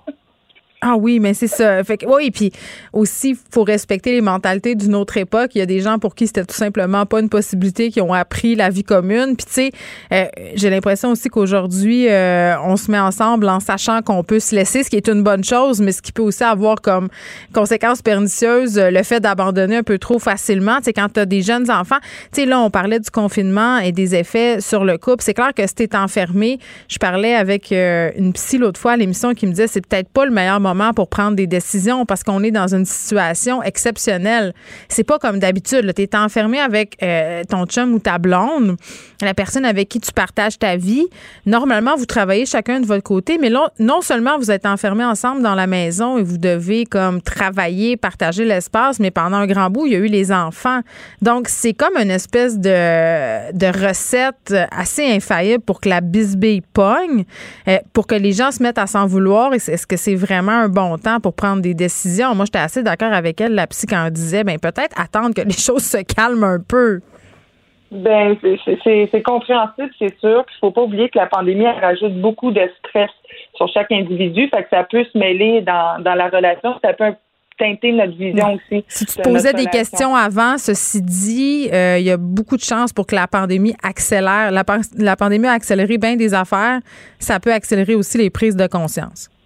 Oui, puis s'il y avait des dynamiques euh, toxiques dans votre relation, ben c'est peut-être que ça les a mis en lumière aussi. Euh, je, lisais des, des histoires de, de, gens qui disaient qu'ils avaient euh, découvert de l'adultère de la part de leur conjoint conjointe. c'est plus difficile de se cacher, on a moins d'exutoire aussi. Fait que c'est sûr que ça ça réveille comme des, des traumatismes mais il faut réussir à faire la part des choses. à quel point la pandémie est venue euh, comme envenimer notre relation. Faut, faut essayer de déterminer, de tirer le, le, le, bien du mal de notre relation pour essayer de voir euh, à quel point il faut se séparer ou pas. Oui, mais est-ce qu'on est capable, on est-tu capable de le faire dans ce contexte-là? Moi, j'ai l'impression que la, notre vision de la réalité est un peu tordue. Oui, ben c'est certain. Puis moi, mais moi, j'encourage les couples à se séparer. Ah, moi aussi. Moi, j'ai déjà dit ça à la blague dans un souper d'amis. Ça avait jeté un grand froid. J'avais dit que moi, je faisais la promotion du divorce. Ben, c'est ça. Moi, quand quelqu'un me dit que c'est séparé, je le félicite. Je suis comme bravo. Il y avait quelque chose qui clochait dans ta relation, mais tu as pris la bonne décision de, de te sortir de ça. Donc, oui, la pandémie, peut-être que ça, ça teinte un peu notre vision de notre relation, mais moi, j'encourage les gens à se séparer parce qu'on n'a pas à endurer. Là. Comme tu disais tantôt, euh, n'est pas dans la génération de nos grands-parents où il faut endurer le pire euh, vraiment longtemps. Le pire, on a peut-être euh, une moins grande tolérance au pire. Puis je pense que c'est, c'est un des avantages aussi du, du fait qu'on évolue en tant que, société puis dans nos relations aussi. Puis là, en même temps, on est bien consciente qu'on parle euh, de séparation où ça se passe bien. Moi, j'avais bien ri de Gwyneth Paltrow et de Chris Martin qui, euh, faisant la promotion de leur divorce dans les médias, disaient nous, on a fait du euh, conscious uncoupling, c'est-à-dire on, on, a divorcé en pleine conscience. Il y a beaucoup de situations où ça se passe pas bien du tout là et où ça peut être traumatisant pour les enfants. Toi, tu as eu la chance d'avoir des parents qui ont fait ça comme il faut. Euh, moi, dans mon cas, mes parents ont fait absolument euh, tout ce qui est non recommandé de faire. Et j'en ai gardé quand même des séquelles, mais euh, il faut quand même réaliser que pour les enfants qui sont pris au milieu de ces situations-là, puis souvent pogné avec des parents qui doivent cohabiter parce que se trouver un appart, déménager pendant la pandémie, c'est pas évident, ça peut causer encore plus de problèmes. C'est ça, on peut plus vraiment aller dormir chez un ami ou euh, non, c'est ça, là. De, sortir plus souvent. Fait que oui, ça crée, ça crée des climats un peu plus euh, difficiles, euh, quasi toxiques, où il y a plus de chicanes, il y a plus de colère. Puis les enfants, faut pas oublier que c'est comme des éponges. Hein. Ça, ça ressent toutes ces affaires-là, même s'il n'y a pas des mots complètement dits. Ils savent si ça va pas bien dans votre couple. Puis il faut faire attention en tant que parent pour pas trop en parler. Donc, euh, on priorise l'écoute active. On leur demande ah oui, tu trouves ça, ok, t'as-tu peur que que qu'on se sépare? Tu sais, c'est important de les faire parler puis de les faire vider leur sac, mais sans non plus les les inclure puis trop les inclure puis les prendre comme des confidents parce que ça, ça peut être euh, un peu. Ça c'est la euh, pire affaire. Pire affaire. Conflit de loyauté. Oui, exact. C'est vraiment la, la pire affaire. Puis il faut pas oublier que c'est dur pour les enfants. Fait qu'il faut faut pas leur cacher, mais il faut leur en parler quand la décision est claire. Oui, bien, c'est tout ce que mes enfants euh, m'ont dit, moi, puis je pense que ça peut peut-être aider les gens euh, que j'en parle. Parce que je leur ai souvent posé la question, ouais, mais là, la séparation, tu sais, moi, j'essaie un peu d'avoir des fois trop de dialogue, puis d'essayer de trop de les comprendre. Puis à un moment donné, mes filles, ils ont dit, là, lâche-nous avec ta séparation, là, c'était bien plus tannant quand tu t'es pas séparé. Un coup que tu nous l'as dit, là, c'est beau, on a passé à d'autres choses. autrement dit, ce qu'ils essaient de me dire, c'est le moment entre où ça allait mal et le moment où on prend la décision de se séparer. Pour les enfants, c'était ça à eux leur pire moment. Ben oui, puis il faut pas sous-estimer la capacité d'adaptation des enfants. Souvent, on dirait que les parents oublient ça. Moi, j'ai connu un couple qui s'est séparé en pandémie, puis le, père, ben, il voulait rester avec la mère. Il disait, ah, pour les enfants, on va rester durant le temps de la pandémie. Puis, ben moi, j'ai essayé de dire au père, ben c'est peut-être pas la bonne idée. Là. Tes enfants sont capables de s'adapter. les enfants sont pas fous en plus. Là, tu l'as dit tantôt. Ce sont des ben, éponges. Fait que jouer au couple qui s'entend bien, là, il y a à peu près juste le père puis la mère qui se croient. Les enfants, habituellement, comprennent absolument bien qu'est-ce qui est en train de se passer, euh, sont nullement surpris, habituellement, là, dans la majorité des cas de la séparation. Donc, le dire, euh, et dans la plupart des cas, ça se passe bien. Madeleine Pilote-Côté, merci, on se retrouve demain. À demain. Vous écoutez Geneviève Peterson. Cube Radio. Cube Radio. Cube Radio. En direct à LCN. 14h30, c'est le moment d'aller retrouver notre collègue dans nos studios de Cube Radio. Salut Geneviève. Bonjour Julie.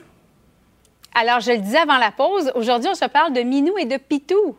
ben oui, puis ça a l'air euh, d'un sujet un peu superficiel, mais non, parce qu'on le sait. non, c'est sérieux. Ben c'est sérieux parce qu'on aime ça, les animaux de compagnie au Québec, et en ce moment, il y a mm-hmm. vraiment une pénurie.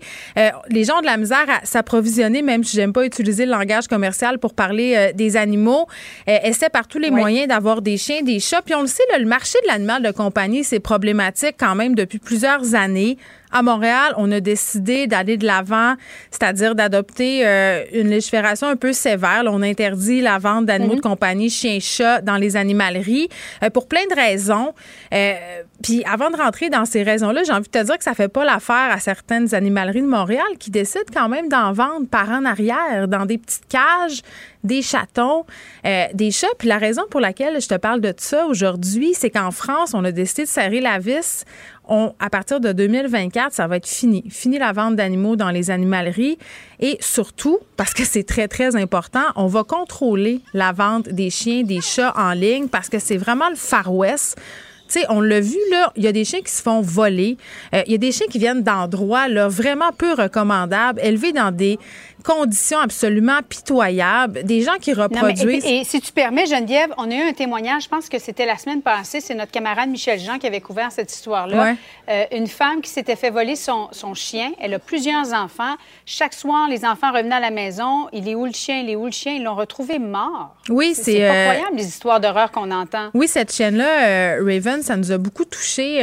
Puis je pense que c'est l'occasion peut-être de parler de cette situation-là. Pourquoi on veut des animaux en ce moment à ce point là et qu'est-ce mhm. qu'on est prêt à faire pour les obtenir, les obtenir rapidement? Parce que l'intention de base est louable. Là. Tu, sais, tu veux un chien, tu le veux maintenant, c'est normal, tu veux ton bébé, surtout si tu as des enfants, tu en as parlé. Là, tu penses bien faire, tu vas au magasin où ils vendent des animaux, tu vas dans les petites annonces et là, tu vois un chien, un bébé chat tout à fait craquant, tu fais ben oui, ben oui, c'est pour moi, je vais le prendre. Bon, évidemment, le prix en ce moment peut en amener plusieurs à renoncer parce qu'il y a une surenchère. C'est beaucoup plus cher. Ben 3 4 000 dollars pour un animal élevé dans un fond de cours, moi je trouve pas que c'est tout à fait une bonne affaire.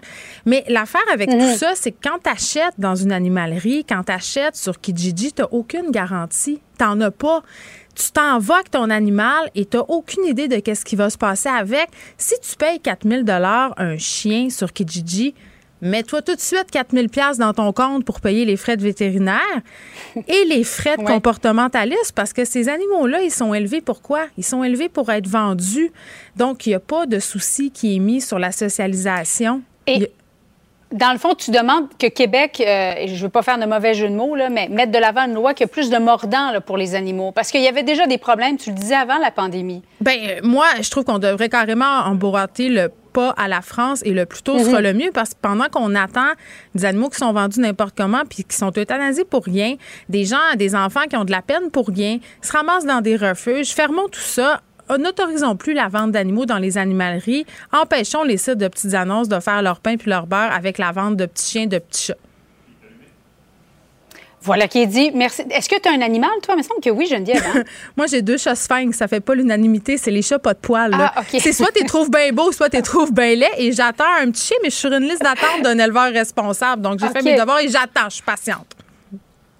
Euh, moi, je suis plus dans la deuxième catégorie. un chat, pour moi, ça prend des poils. Mais on ne débattra pas de ça aujourd'hui. Une photo de mes chats est à venir dans le futur. bye bye. OK. Salut, bon après-midi à toi. Geneviève Peterson. Elle réécrit le scénario de l'actualité tous les jours. Vous écoutez Geneviève Peterson. Cube Radio. On est avec Martine Delvaux, très contente de la retrouver. Salut Martine. Salut Geneviève, ça va bien? Ben oui, euh, ben écoute, ça va bien. Je sais pas euh, si ça va bien à la lueur de ce dont tu vas me parler euh, aujourd'hui. Je dois dire là, parce qu'on va se parler de cette nouvelle vague de dénonciation de la part de jeunes femmes. Ça se déroule majoritairement sur Instagram, des jeunes femmes de 16 à 18 ans. Et moi, évidemment, étant donné mon âge simili vénérable, j'ai pas vu ça passer. Le mien est encore plus vénérable. C'est pour ça que j'ai dit simili. T'as-tu remarqué? non, mais tu sais, j'ai pas beaucoup d'amis sur Instagram qui ont cet âge-là. Toi, t'as une fille. Moi, ma fille est un peu plus jeune, c'est grâce à elle que, que tu as eu vent de ça. Mais raconte un peu ce qui se passe. Ben c'est fou, hein, parce qu'on on les connaît là, les différentes vagues de dénonciation qu'on a, enfin qu'on voit depuis quelques années. Puis celle-là, elle dure depuis à peu près une semaine. Bon, j'ai fait le lien.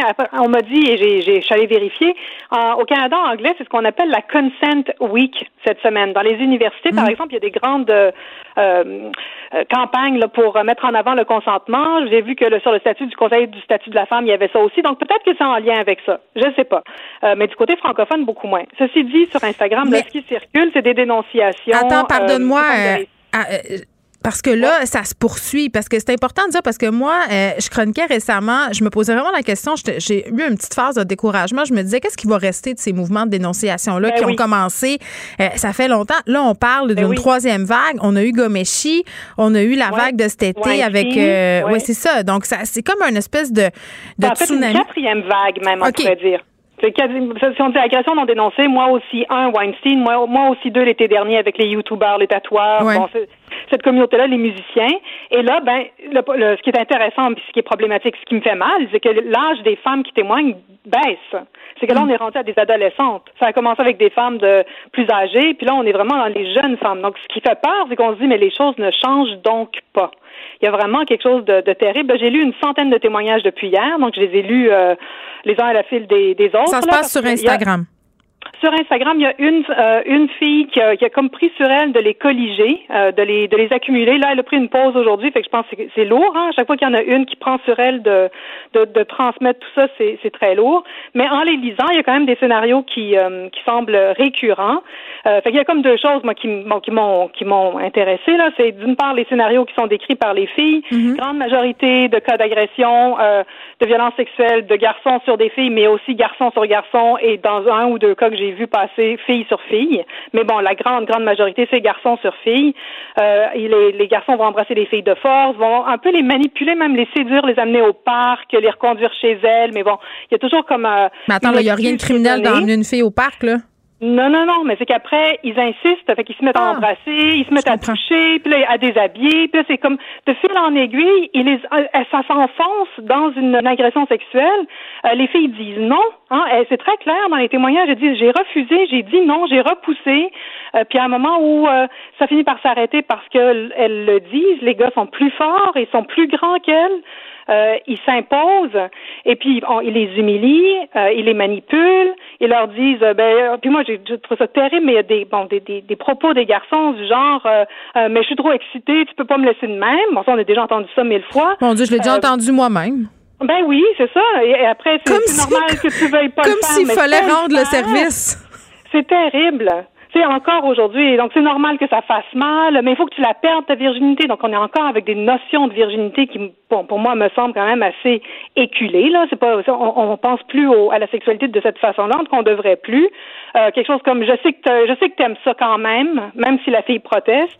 Mais ça, attends, attends, ça là, Martine, c'est directement lié. Je sais pas si tu te rappelles de ce film, puis vraiment là, tu sais quand c'est non, c'est oui, quand c'est oui, c'est non. On avait cette scène, je me rappelle plus c'était dans quel film exactement, mais c'était euh, un jeune garçon qui se faisait expliquer la vie par un vieux tombeur là, puis on expliquait que les filles quand elles disaient non, ben c'était juste parce qu'on voulait. Oui, parce qu'on voulait se faire désirer, il fallait inciter. Et c'est resté vraiment, et ça ben, reste encore dans la tête de, bien des gars et de bien des filles qu'il faut Mais ça reste dans l'imaginaire. En fait, c'est là que c'est intéressant, parce que dans les films, combien de fois est-ce qu'on voit une fille se faire embrasser par un homme un peu contre son gré? Si on continue à reproduire ce schème-là dans notre imaginaire, dans la culture euh, populaire, fait que, évidemment, ça, ça reste un peu ancré. Euh, donc, bon, on, comprend que ça, ça, continue, mais ce que je trouve terrible, c'est de penser qu'il n'y a pas de, il y a comme pas d'éducation à la sexualité, il n'y a pas d'éducation aux rapports sociaux de sexe, euh, même au féminisme, qui, qui semble avoir percolé dans les, au niveau des écoles ou des familles, puisque ça continue. Mais ce qui est intéressant par rapport à cette vague de dénonciation, c'est qu'il y a d'une part tous ces témoignages-là qui circulent. Il y en a, il y en a-tu beaucoup? Ben là, j'en ai lu une centaine. C'est quand même pas. Puis là, sur la petite base que moi j'ai, parce que moi j'ai pas accès à tout, là, j'ai juste accès à certaines choses. Mm-hmm. euh, fait que j'imagine que c'est c'est le, c'est un, iceberg en fait qui est en dessous de ça. Mais ce que je trouve euh, déprimant là-dedans, euh, c'est deux choses. La première, c'est de se rendre compte, comme tu le soulignais si bien, que l'âge des jeunes filles diminue et donc on comprend que ça se perpétue, que ça continue un peu à être la même chose. Ouais. mais moi, je continue à me poser la question, puis après. Qu'est-ce qu'on fait ensuite? Parce que il y a beaucoup de témoignages qui sont morts dans l'œuf. Il y a des accusations qui qui seront pas portées. Puis je suis pas en train de dire qu'il faut absolument porter des accusations, là. Mais moi, je me pose toujours la question, ça s'en va où?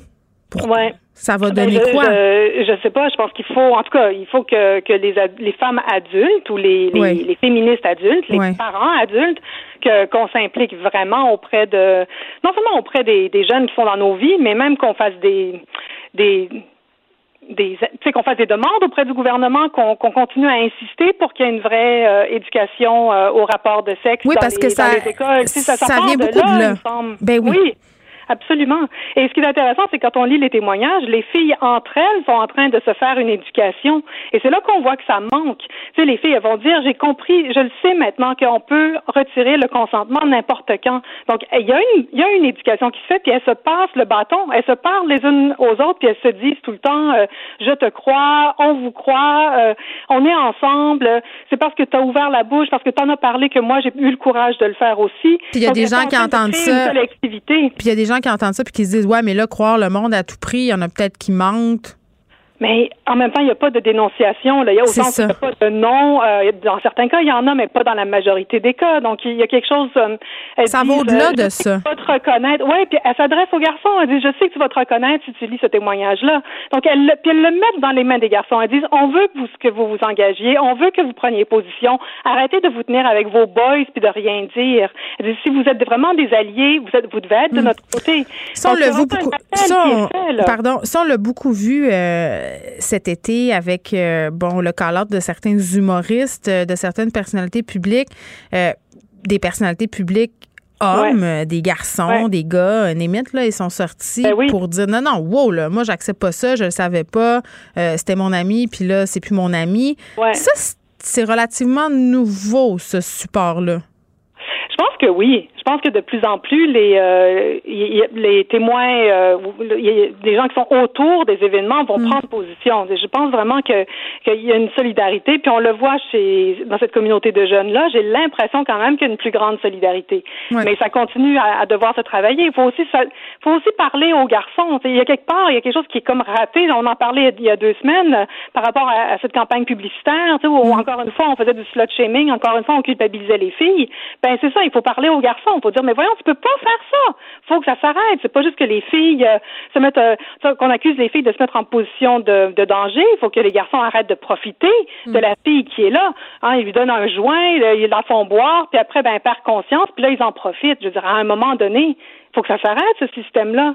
On vient de légaliser la dope. Euh, je dirais, il faut que tout le monde ait, le droit d'en profiter si on veut. Mais il faut qu'il y ait un comportement, des mœurs, une sorte de civisme mm. de base là qui, qui existe. Là, tout ça se déroule euh, actuellement sur Instagram. Au même moment, en France, on a une vague de dénonciations entourant l'inceste. Oui, ça c'est super euh, bon, troublant et intéressant en même temps. Ça s'appelle même moi aussi inceste. On peut le trouver sur sur Twitter, le, le, hashtag c'est à la suite de la publication du livre de Camille Kouchner, qui n'est pas encore arrivé au Québec, mais qui s'en vient, qui s'intitule La Familia Grande. Euh, elle, son frère jumeau a été victime d'inceste aux mains de leur beau-père. Mm-hmm. Leur beau-père, qui est un politologue très, très connu, puis on sait hein, comment en France, ben, comme ici d'ailleurs, mais bon, les réseaux sont super importants. Mais ce que ça a révélé, c'est à quel point l'inceste est endémique en France. Et moi, ce que je savais pas et que là, j'ai que j'ai appris en lisant un peu là-dessus, c'est qu'il n'y a pas de, jusqu'à maintenant, il n'y avait pas de loi qui, euh, qui plaçait un âge de, euh, en deçà duquel il y avait, il y avait crime, si on veut, en matière de rapport sexuel. Alors là, ils sont en train d'instaurer l'âge de 13 ans comme un âge de consentement, si on veut. Mais pas dans un rapport d'inceste, là. C'est l'inceste illégal. Ouais, ben là, faudrait, faut aller voir, mais c'est ça, l'inceste, c'est le grand tabou, hein. Je veux dire, de ça, c'est comme nos, nos communautés sont soi-disant créées par rapport à ça. Hmm. On se tient en, en étant contre l'inceste et en même temps, ce dont on se rend compte, que c'est à quel point c'est fréquent les, les, euh, les, enseignants dans les dans les lycées, par exemple, en France, qui vont dire qu'ils ont plusieurs euh, plusieurs élèves qui ont été oui, victimes d'inceste Oui, c'est une épidémie et à tel point qu'Emmanuel Macron a fait une sortie là. Exact. Sur Twitter, il a mis euh, des vies brisées dans le sanctuaire d'une chambre d'enfant, des enfants volés lors de vacances en famille ou de moments qui auraient dû être innocents et ont conduit au pire. Aujourd'hui, la parole se libère grâce au courage. Donc, c'est super important ce qui se passe en ce moment en France. Euh, puis bon, dans le flot de ce que je lisais, je suis tombée sur un article d'Emma Beddington dans le Guardian qui, euh, bon, qui est, le titre, c'est The Biggest Secret Parents Keep: The Life-Changing Brilliance of Teenagers. Elle dit le secret le mieux gardé des parents, c'est combien les ados sont brillants. Ben et je trouvais que finalement, c'était comme un ouf. Ça m'a permis de respirer un peu. Je me disais, ils sont tellement intelligents les adolescents et cette vague de dénonciation sur Instagram, c'est encore le signe de leur intelligence, de leur capacité de résilience. On leur en fait porter beaucoup en ce moment. On, les accuse de beaucoup de crimes, alors qu'au fond, euh, moi, je les trouvais extrêmement inspirants. Et ce sont comme des miroirs qui sont sans compromis. hein. Mais c'est intéressant. Euh, ce que tu dis, ils réfléchissent beaucoup, puis j'ai l'impression qu'ils ont une adolescence très différente de la nôtre, en ce sens qu'ils ont accès à Internet, euh, pour le pire parfois, mais souvent pour le meilleur, parce qu'ils peuvent se regrouper en communauté, se documenter, euh, lire des affaires en dehors de leur chambre d'écho. Euh, et ça, je trouve que ça donne une génération de personnes qui pensent et qui pensent très tôt.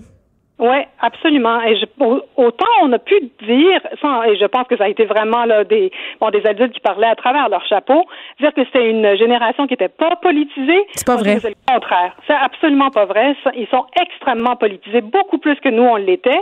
Et là, ils vont avoir 18 ans ou ils viennent d'avoir 18 ans. C'est eux qui vont aller voter. Euh, moi, je, je, trouve qu'on leur, qu'on leur a fait porter le sort du monde, ce qui est terrible, alors qu'on est, nous, les adultes, on, devrait leur donner le, un monde dans lequel ils, ils, peuvent bien vivre, mais il reste que c'est, ils ont beaucoup à nous apprendre. Hmm. Martine Delvaux, merci beaucoup. Merci à toi. À, la prochaine. Bye. Geneviève Peterson, la déesse de l'information. Vous écoutez Geneviève Peterson. Cube Radio. Le, commentaire de Danny Saint-Pierre, un chef pas comme les autres. Salut Danny. Allô? J'étais aux prises avec un grand bâillement. je le sais, on dirait que ça venait de ton, ton fond, tes profondeurs. C'était pas à cause de toi, c'est mon dent de gourou. Ah, t'as un petit dent de gourou. C'était une journée où euh, j'avais envie d'essayer euh, gourou matcha.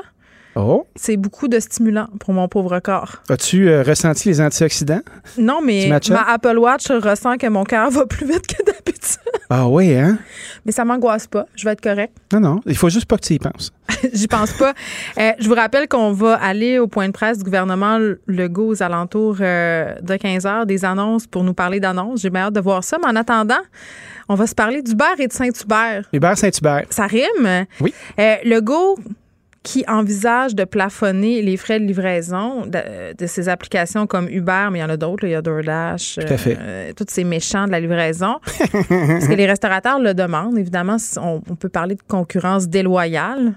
On peut-on faire ça? Mais je sais pas, mais moi, je commence à être un peu emmerdée par tout ce débat-là. Ah, moi aussi, je suis là assez profondément. je peux-tu commander mon Uber, puis charger moi 3,99, puis euh, bye-bye? Ben, je pense qu'il faut juste faire un pas de recul puis se dire, OK, bon, si on veut faire baisser euh, les cotes Mm. à 20% comme dans les Ontaries, hein, en Ontario ou en Colombie-Britannique, ben, Mm. ça prend un décret ou un projet de loi qui va être adopté. On siège pas en ce moment. Donc, même si on dit, ah ben oui, on veut le faire, on veut le faire, par le temps qu'on va siéger, probablement que cette condition-là va être désuète. Ils ont demandé euh, à différents services. Il y a Skip qui le fait déjà. DoorDash veut rien savoir.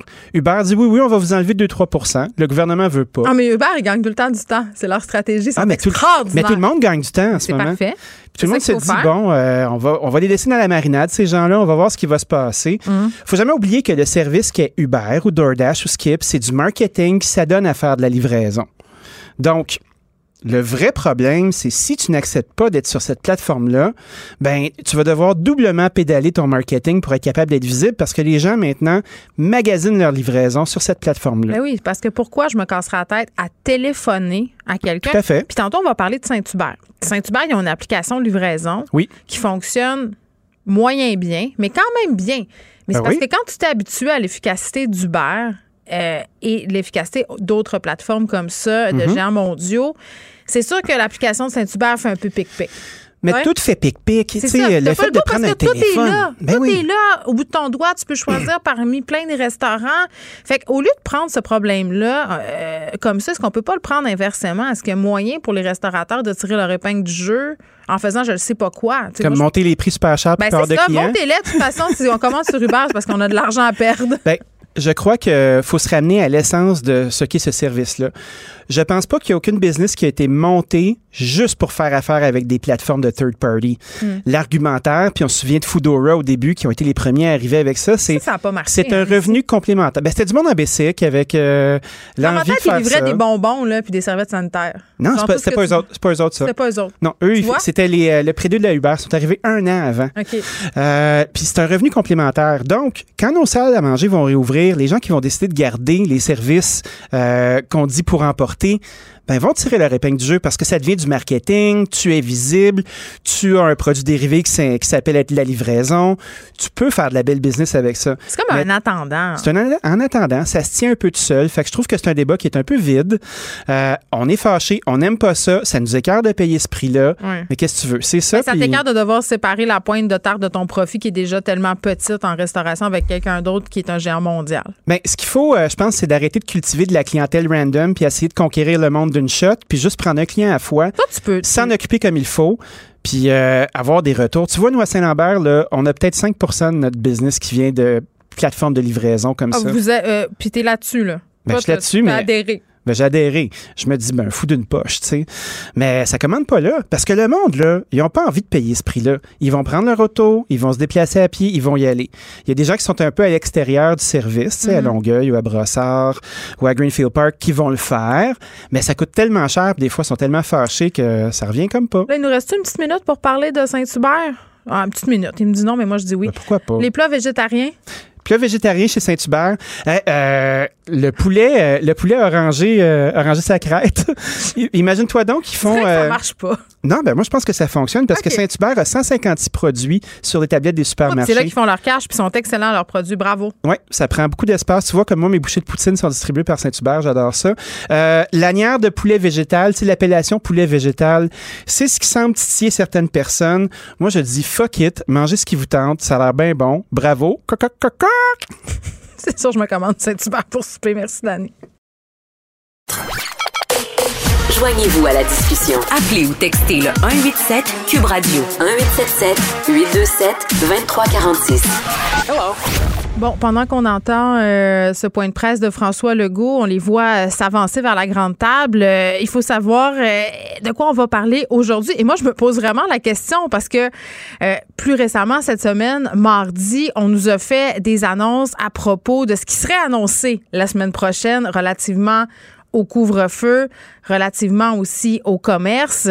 Et là, jeudi, je me demande qu'est-ce qu'on va bien pouvoir nous annoncer. On sait que François Legault a fait des pressions, notamment sur Justin Trudeau, à propos de la fermeture des frontières, à propos aussi euh, de ce qui pourrait attendre les voyageurs euh, qui ont décidé, malgré les consignes du gouvernement, de sortir à l'extérieur du pays. Euh, Est-ce qu'on va aborder cette question-là aujourd'hui? Puis il y aura tout l'enjeu de la vaccination aujourd'hui. Au- J'imagine qu'on va en discuter. On a pris du retard. La semaine passée, on a pas eu de dose. Alexandre Moranville est avec nous. Salut, Alex. Bonjour, Geneviève. Bon, ils vont s'installer, là, et on va faire une analyse tout de suite après de ce qui va s'être dit, mais force est à parier qu'on va nous faire des annonces sur des annonces. C'est probablement le cas, effectivement. Puis surtout, il se lance, ouais, mais il se lance la balle depuis un petit bout là, entre Justin Trudeau et François Legault sur qui pourrait forcer la quarantaine des voyageurs. Euh, parce que théoriquement, selon la loi sur la santé publique, François Legault pourrait lui-même. On va les écouter. Euh, bien, écoutez, quand vous regardez euh, les résultats des derniers jours, on voit que la situation continue de s'améliorer. Donc, on voit le nombre de cas diminuer. On, voit même le nombre d'hospitalisations diminuer mais pas assez. On est actuellement à 1264 hospitalisations. C'est beaucoup trop. Euh, ça ne nous permet pas actuellement euh, de faire du rattrapage. On est encore dans plusieurs hôpitaux en délestage. Ça veut dire qu'on remet des chirurgies, euh, des traitements, alors qu'on sait qu'on a déjà une grosse liste d'attente puis du rattrapage à faire. Euh, à cause de la pandémie, à cause de ce qu'on a vécu depuis 11 euh, mois. C'est ça qu'il qui, faut que tout le monde euh, comprenne. Je voyais un exemple ce matin, le fils de notre collègue Isabelle Melançon, 14 ans, il aime ça jouer au baseball, il aime ça le sport, mais il attend pour se faire remplacer les hanches. Donc, c'est pas juste des personnes âgées qui ont besoin d'aller à l'hôpital, il y a aussi des jeunes qui sont en attente. Il y en a euh, qui ont euh, des diagnostics euh, inquiétants et c'est angoissant pour les Québécois. C'est pour eux autres qu'on doit continuer de faire des efforts. Donc, je l'ai annoncé, la semaine prochaine, on va pour le 8 février faire certains assouplissements, mais je veux être très clair, il va falloir être réaliste. La majeure partie des mesures de confinement vont rester. Donc, euh, on va l'annoncer une semaine à l'avance. Donc, la semaine prochaine pour la semaine suivante pour le 8 euh, février.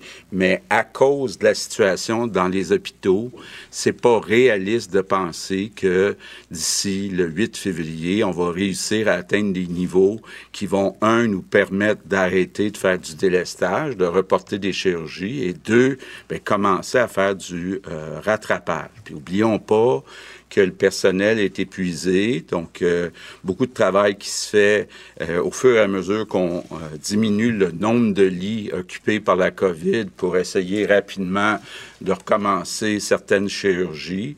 Mais il y a beaucoup de fatigue et donc, je veux juste vous dire qu'on est loin du point où on va pouvoir euh, à cause du nombre de personnes dans les hôpitaux, être capable de vraiment relâcher. Donc, il y aura quelques mesures, ce sera par région.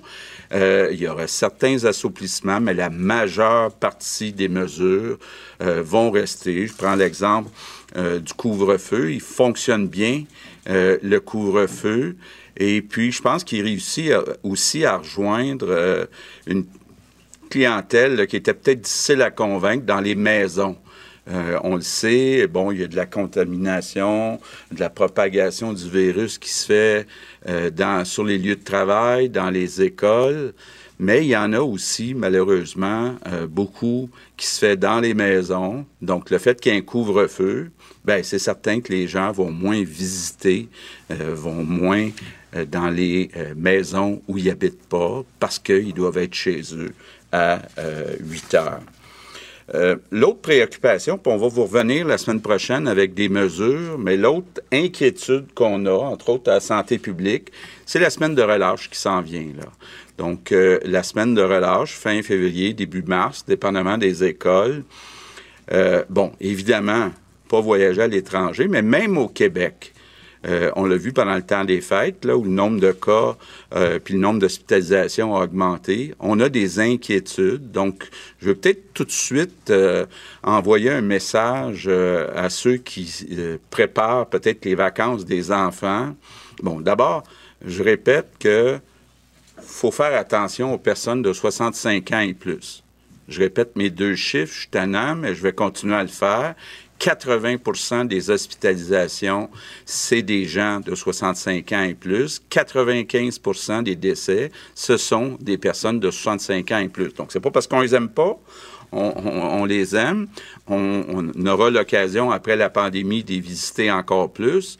Mais soyons bien clairs, là, peut pas imaginer une personne de 65 ans pendant le congé scolaire dans un chalet avec euh, des personnes avec qui la personne n'habite pas peut pas non plus imaginer une personne de 65 ans qui garde les enfants parce que les enfants sont en relâche scolaire. Je parle des petits-enfants dans, beaucoup de cas.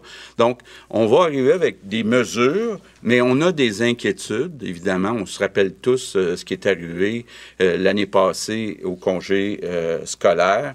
Donc, on a des inquiétudes tant que les personnes de 65 ans et plus ne seront pas vaccinées. Bon, parlant de vaccins, je viens d'avoir une mauvaise nouvelle. Euh, ce qu'on nous annonce, c'est qu'on va recevoir encore moins de vaccins que ce qu'on euh, pensait recevoir. Donc, ça veut dire que euh, je pense qu'une date qui va devenir très importante, c'est quand aurons-nous vacciné toutes les personnes de 65 ans et plus. Je pense que ça va changer complètement la situation au Québec, mais malheureusement, avec les nouvelles qu'on a, cette date-là s'éloigne. Ça vient ajouter aux raisons pour continuer nos mesures euh, de confinement, donc garder la majeure partie de nos euh, mesures de confinement. Finalement, aussi l'inquiétude, euh, la santé publique, c'est le variant, surtout le variant britannique. Je ne sais pas si il y a beaucoup de gens qui regardent ce qui se passe au Royaume-Uni, mais euh, je regardais euh, les chiffres d'hier.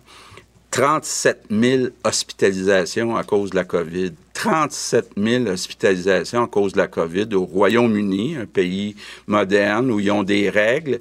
Euh, si on fait une règle de trois, là, c'est comme si on avait 4 600 hospitalisations au Québec au lieu de 1264. Donc, on voit si le variant s'installait au Québec comme au Royaume-Uni, ça serait la catastrophe dans nos hôpitaux.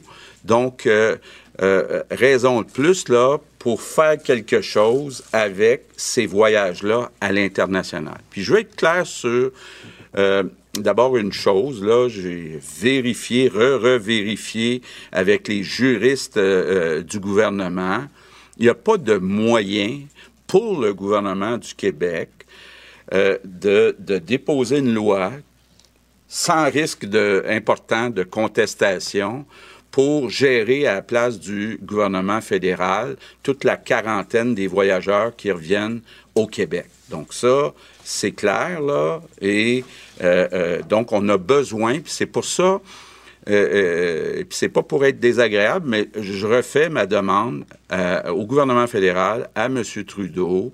Je pense que c'est urgent qu'on prenne une des deux pistes de solution, c'est-à-dire soit interdire les voyages non essentiels à l'international, soit obliger une quarantaine dans des hôtels supervisés pour tous les voyageurs qui reviennent ici euh, au Québec euh, d'un voyage.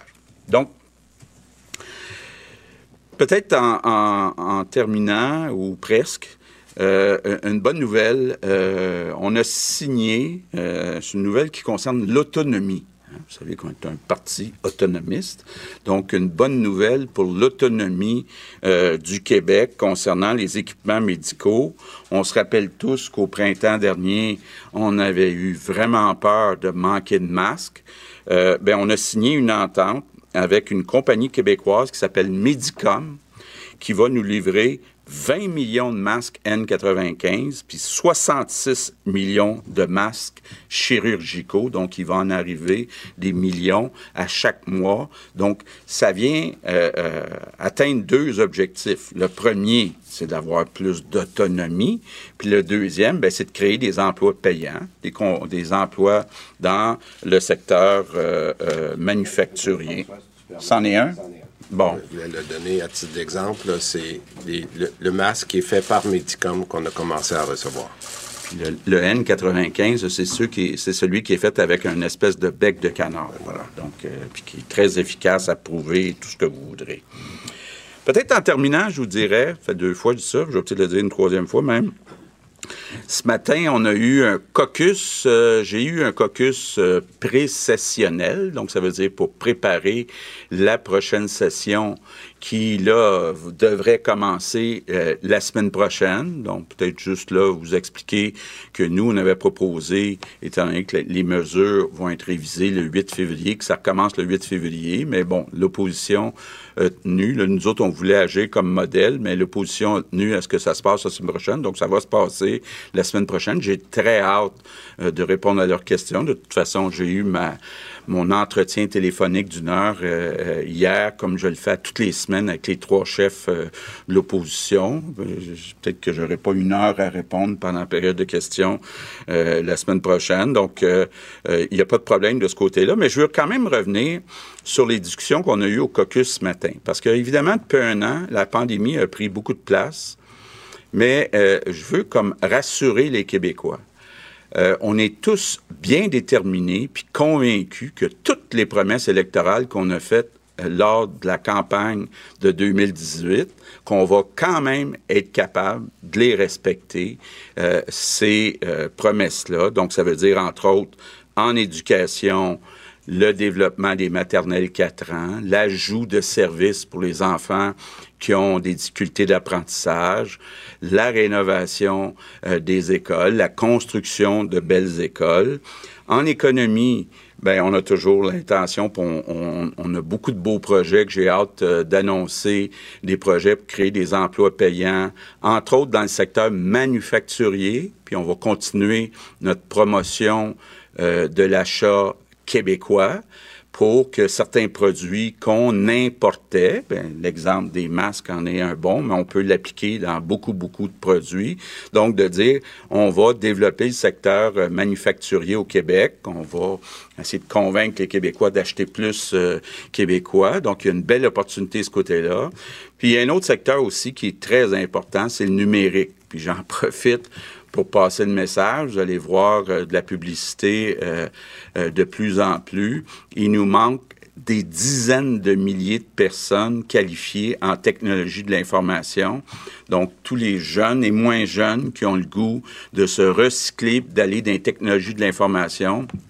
Évidemment, suite à la pandémie, ça vient accélérer, ça présente des belles opportunités aussi pour une nouvelle économie du Québec. Euh, l'autre chose qui est importante aussi, et puis je lance un autre petit message à Belle, il nous reste, on, vous vous rappelez, il y avait 340 000 maisons à brancher, il en reste encore 280 000 à brancher pour avoir Internet haute vitesse. Il nous reste deux étés pour euh, faire tout ça. Donc, on parle beaucoup à Belle, autant pour qu'ils en fassent euh, eux-mêmes que pour qu'ils nous donnent rapidement ou prêtent rapidement leur poteau pour que les Vidéotrons les autres compagnies euh, qui font Internet haute vitesse puissent le faire. Mais je suis toujours euh, très déterminé à ce que les 280 000 maisons qui restent à brancher soient branchées euh, d'ici la fin du mandat. autre priorité, l'identité, la culture on va déposer, Simon Jolin Barrette va déposer un projet de loi pour revoir la loi 101, donc la charte sur la langue française. Euh, il y a des débats qui s'en viennent. J'en vois déjà avec euh, Dawson les cégeps, mais on va avoir euh, une, une, loi pour renforcer la présence du français au Québec. Évidemment, on va attendre un peu que la pandémie se calme pour bien faire ce débat-là. On va continuer aussi d'investir dans les trains, tramways, camions électriques, autobus électriques. Peut-être un mot sur le tramway de Québec. Je sais que M. Labombe est impatient. On veut faire, on va faire le tramway à Québec, mais rappelez-vous, euh, M. Labombe est arrivé avec une nouvelle mouture. Euh, euh, on trouve que ça dessert pas assez bien les banlieues de Québec. C'était une condition depuis le jour 1 en 2018 de mieux desservir les banlieues. Puis évidemment, ben, il y a des projets aussi, le REM de l'Est de Montréal, des projets à Laval, des projets, entre autres, sur la rive sud de Montréal. Puis on a aussi nos maisons des aînés c'est presque un hasard avec la pandémie que, bien honnêtement, personne n'avait euh, prévu.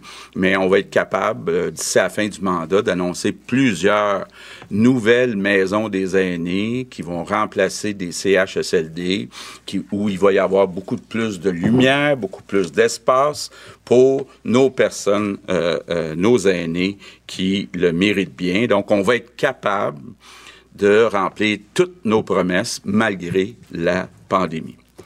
Euh, dernière nouvelle, je vous annonce que le 11 mars prochain, on va avoir une journée de commémoration nationale pour les disparus euh, de la COVID. Donc, on veut euh, faire une cérémonie spéciale. Il y en aura une partie ici à Québec, mais il y en aura aussi une partie dans les régions. Donc, on veut que toute la nation québécoise offre ses condoléances à toutes les familles et à tous les proches de ceux qui sont partis beaucoup trop vite.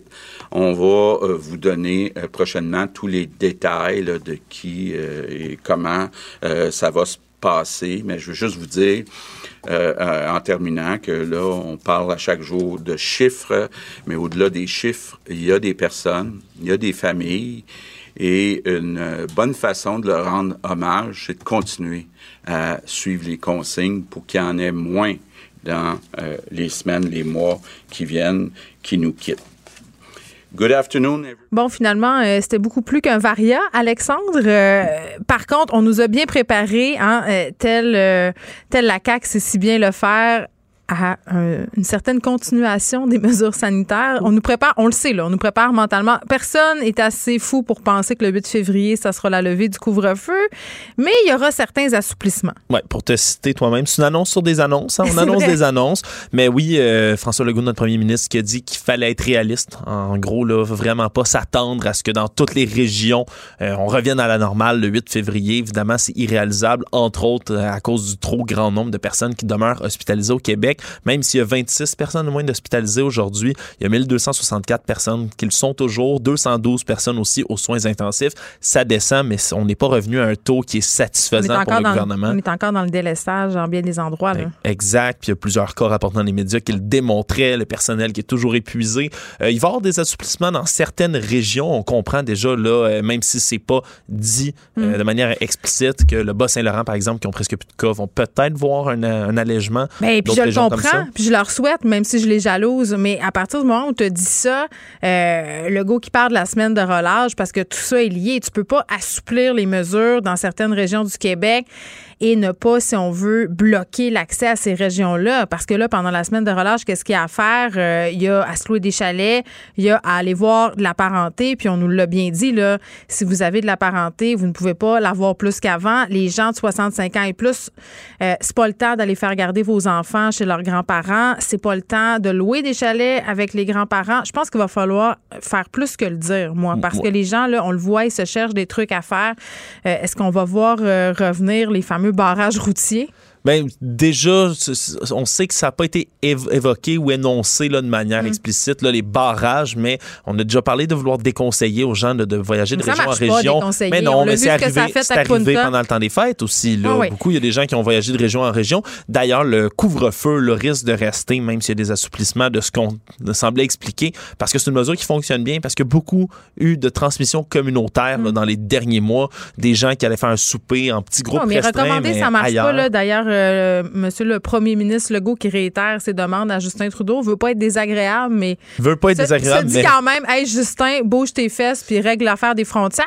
Euh, petit mot peut-être euh, sur les vaccins, pas des bonnes nouvelles. Non, mais il y a encore moins de vaccins prévus. Là, on pensait que c'était déjà pas gros. ouais, en bas de 50 on, disait 50 qui allait être, qui allait arriver seulement. Là, ce mm-hmm. serait une diminution de 70 donc 30 qui arriverait dans les prochains jours, 70 000 dans la prochaine semaine. Alors au Canada en entier il faut, faut, le préciser, pas au Québec, alors qu'on était censé recevoir au-dessus de 300 000 par semaine tout le mois C'est choquant parce qu'on est prêt à vacciner. Oui, absolument. La machine, la, machine de, vaccination, entre autres au Québec, est prête à vacciner déjà, même en temps normal. On reçoit le bon nombre de doses, beaucoup plus que ce qu'on mm. reçoit. En ce moment, la machine tourne au ralenti, voire presque pas.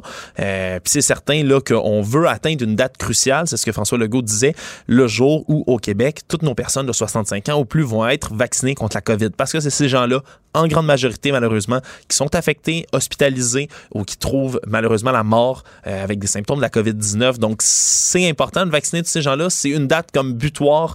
Qui, est sans cesse repoussée. Mais qui est sans cesse repoussée parce qu'on ne reçoit pas l'approvisionnement en vaccin. Ce qui nous inquiète, d'autant plus s'il n'y a rien qui est fait par rapport à la frontière, c'est ce fameux euh, variant britannique.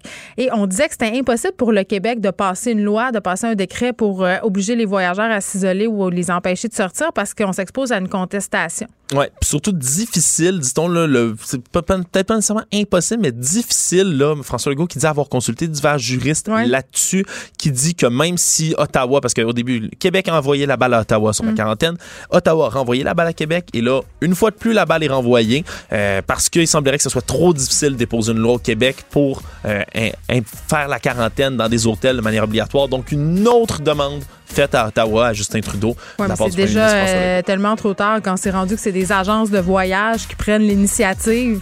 C'est du gazage. Ben, tu sais, qui d'eux-mêmes se disent, ben, ça serait peut-être intéressant qu'on arrête de vendre des forfaits parce qu'on ne peut pas garantir aux gens euh, que le voyage va bien se produire, puis on a un petit malaise éthique avec ça. Puis pendant ce temps-là, du côté de chez Trudeau, on attend, on évalue, on fait des recommandations alors qu'on est dans une situation à l'échelle planétaire absolument ingérable par rapport au lieu où on prend soin euh, des patients.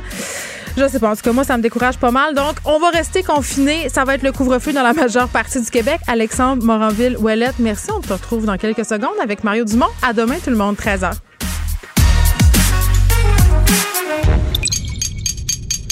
Cube Radio.